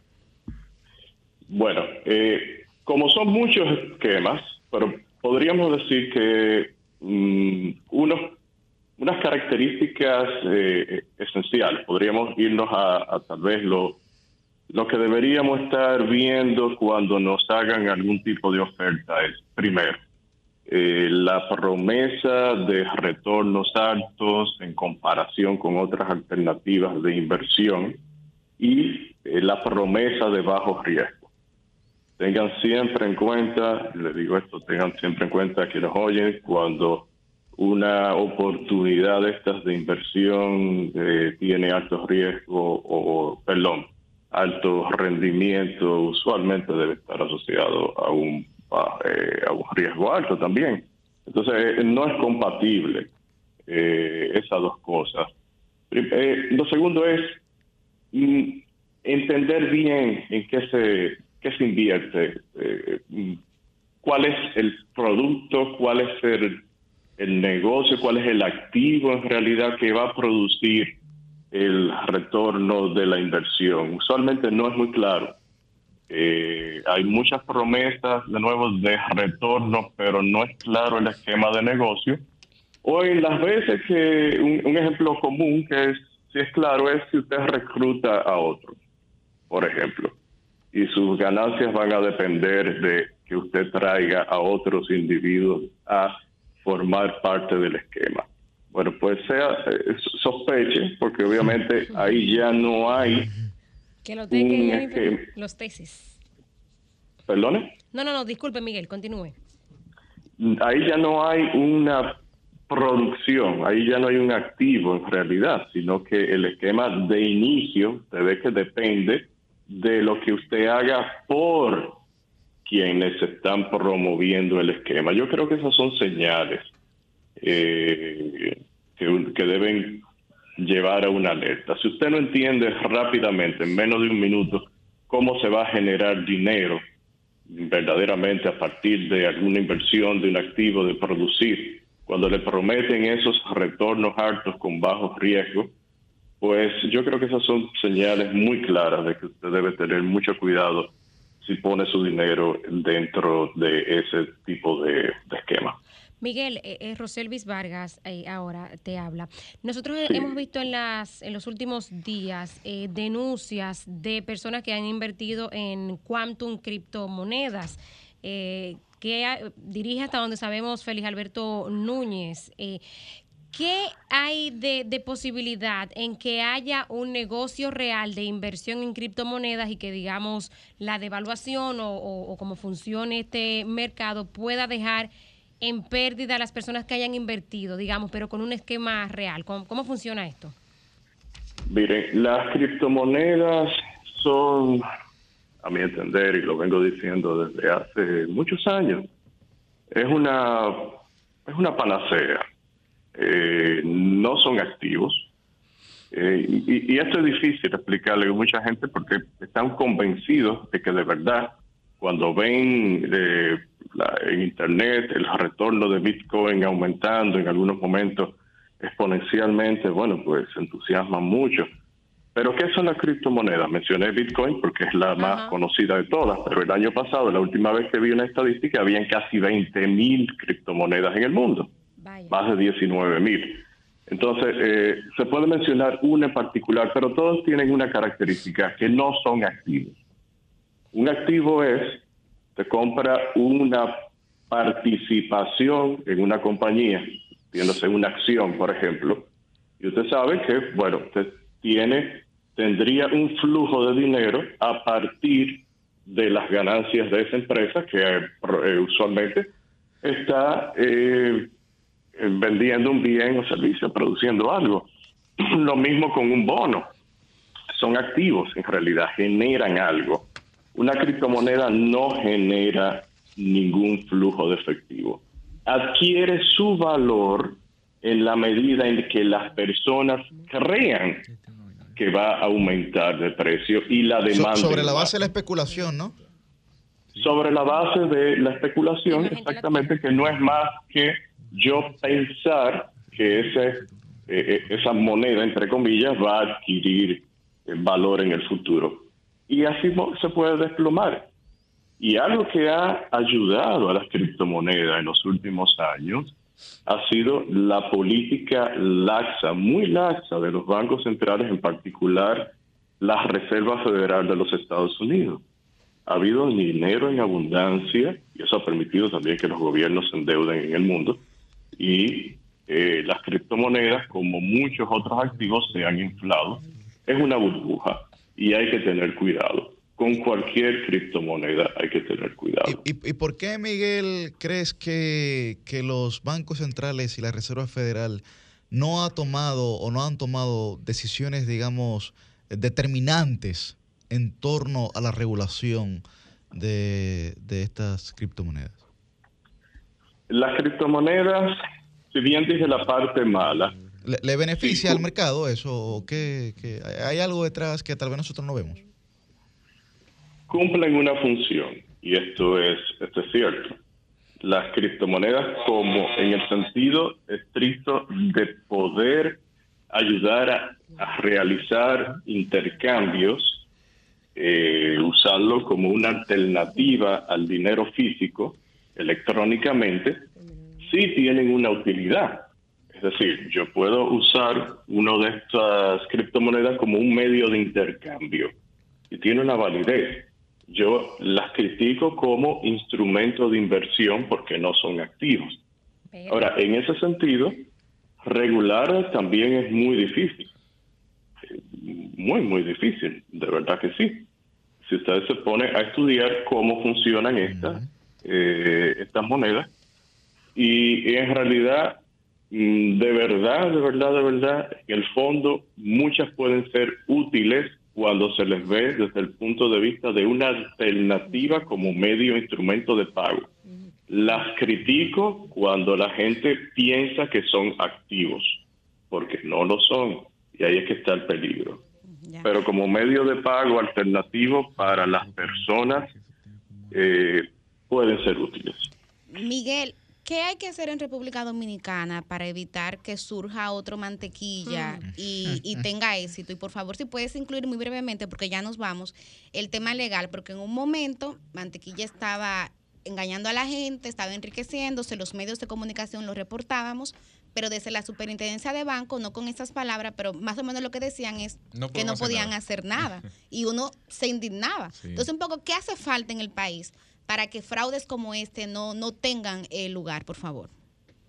Miren, eh, desde el punto de vista de uno como economista, de, la posición que uno tiene, lo que entiende que lo mejor que puede hacerse es la labor que ustedes hacen de educación, de instruir a la gente, eh, porque estos fraudes van a seguir de diferentes formas.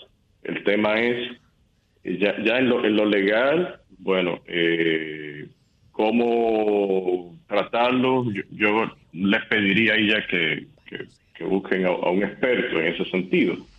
Eh, en, dentro de la esfera de estudio de uno como economista, entiende que esto, es- esto no serán los primeros y lo que la gente tiene que tener en cuenta es, eh, de nuevo, eh, en qué, cómo invertir. Pero vamos, eh, a mí me gustó el comentario de ahorita al final que escuchaba de la responsabilidad individual ante las catástrofes naturales, de que debemos estar preparados. Entonces, si somos si somos adultos para invertir, pues deberíamos asumir las consecuencias y saber bien en qué lo estamos haciendo. Ya hasta ahí puedo de- darles una opinión en ese sentido. Sí, pero bien ahí, Miguel. Gracias. Muchas gracias, profesor. Bueno. Un honor tenerlo aquí en Sol de los Sábados. Y yo un placer estar con ustedes en esta mañana. Gracias por la invitación. Bueno, muchísimas gracias al profesor Miguel Collado Di Franco.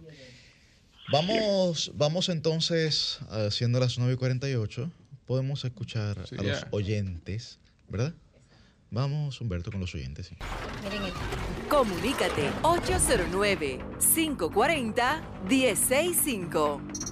1-833-610-1065 desde los Estados Unidos. Sol 106.5, la más interactiva.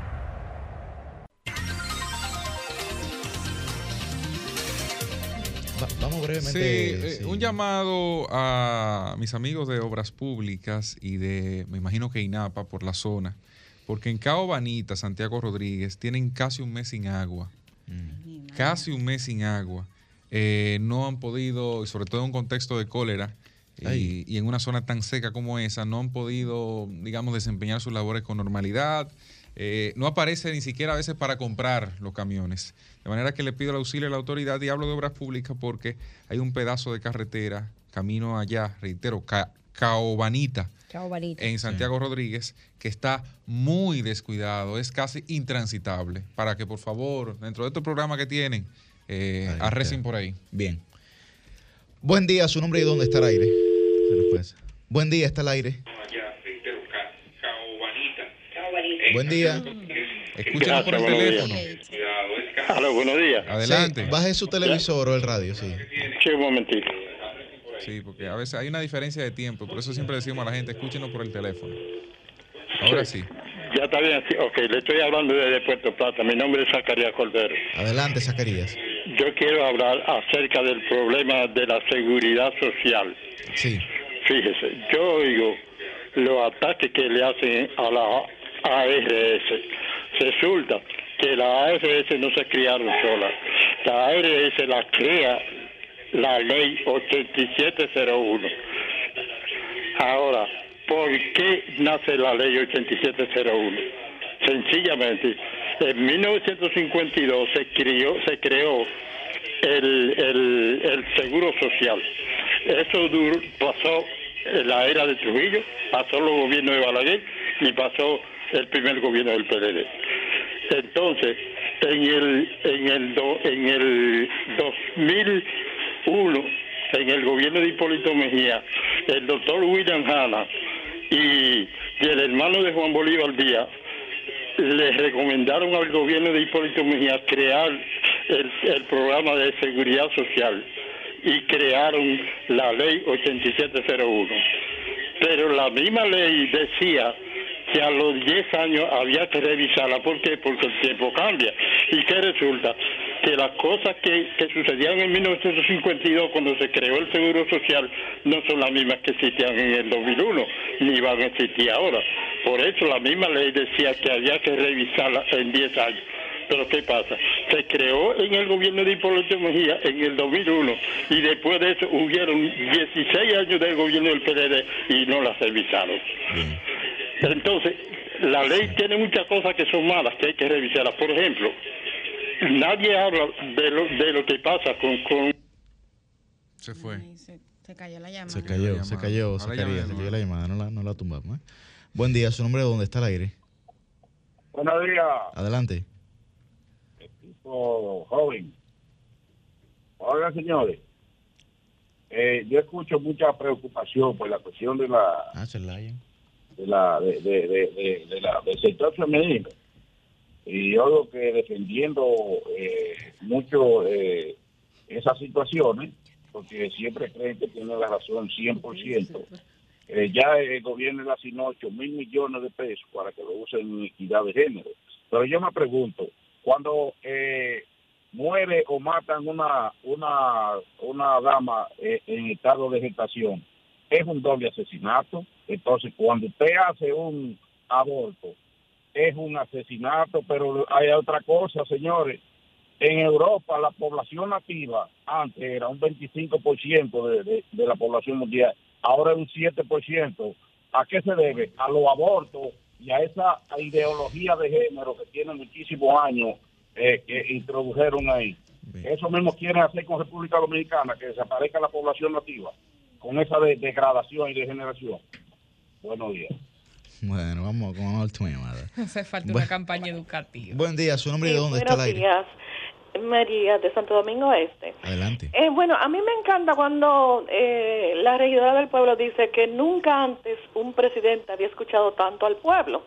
Lo que sucede es que nunca antes un partido de gobierno y un presidente se había equivocado tanto como se está equivocando con esta ley, que a propósito quieren como atribuírsela al PLD, pero ya es tarde, ya el pueblo está, está despertando y ya es tarde para Binader con el respecto a que 2020. metió la pata con esa ley. Pues se está acotando. Despertó en el 2020. Se está agotando entonces. Sí, se va a. Se está acotando. Bueno, eh, nosotros agradecemos. vamos. Sí, sí, ¿Tan sí, sí. rápido? Bueno, sí, Oh. sí. sí. Ha, ha- ha Antes de avanzado, irnos, una ha avanzado- ha avanzado rápido el tiempo, sí. Proyecto, Cuidado. un proyecto de ley. Mm. Pero Acércate declara la vitilla, Wow. deporte nacional. ¿Qué son las Vaya. iniciativas. ¿De quién es eso? No, ando investigando. Bueno, entre eso y el Mavi, entre eso y el Mavi tenemos un congreso excepcional. Y el de No, ahí el el día del perdón. El El día del perdón. El del perdón. Nosotros- Sí. Sí. La, la Y el día verdad del que. La, ¿Y la salud para cuándo? que. Cristian, no- de su pregunta. ¿no? control. No, Que tengo otra ¿eh? que va de atrás. Tú sabes, tú sabes una que, cosa. mira, eh, había visto a Camacho, a Wilson Camacho decir que República Dominicana es el único país donde los tribunales se empeñan en beneficiar a los procesados por corrupción. Qué vaina. Ahora que condenaron a Pagán, ¿ya los jueces son honorables? ¿O, no- o todo sigue igual? Y tenemos otra pregunta relacionada al tema de la reciente entrevista. El que le entrega su cuarto para que se lo multiplique un mantequilla cualquiera, ¿a quién usted cree que se le multiplica la fortuna? A un regidor puede ser. Cambio fuera. No, pero espérate. Un mago que tengo medio todo truco, truco. Me busco heavy, heavy, porque soy astuto, todo en un Mercedes blanco, mi pana, yo mira. Dinero fácil yo tengo, yo me lo busco, busco. Dinero fácil yo gasto, me sé los trucos, trucos. Dinero fácil yo tengo, yo me lo busco. La noche a mí me dijo que llega el amanecer y en el cielo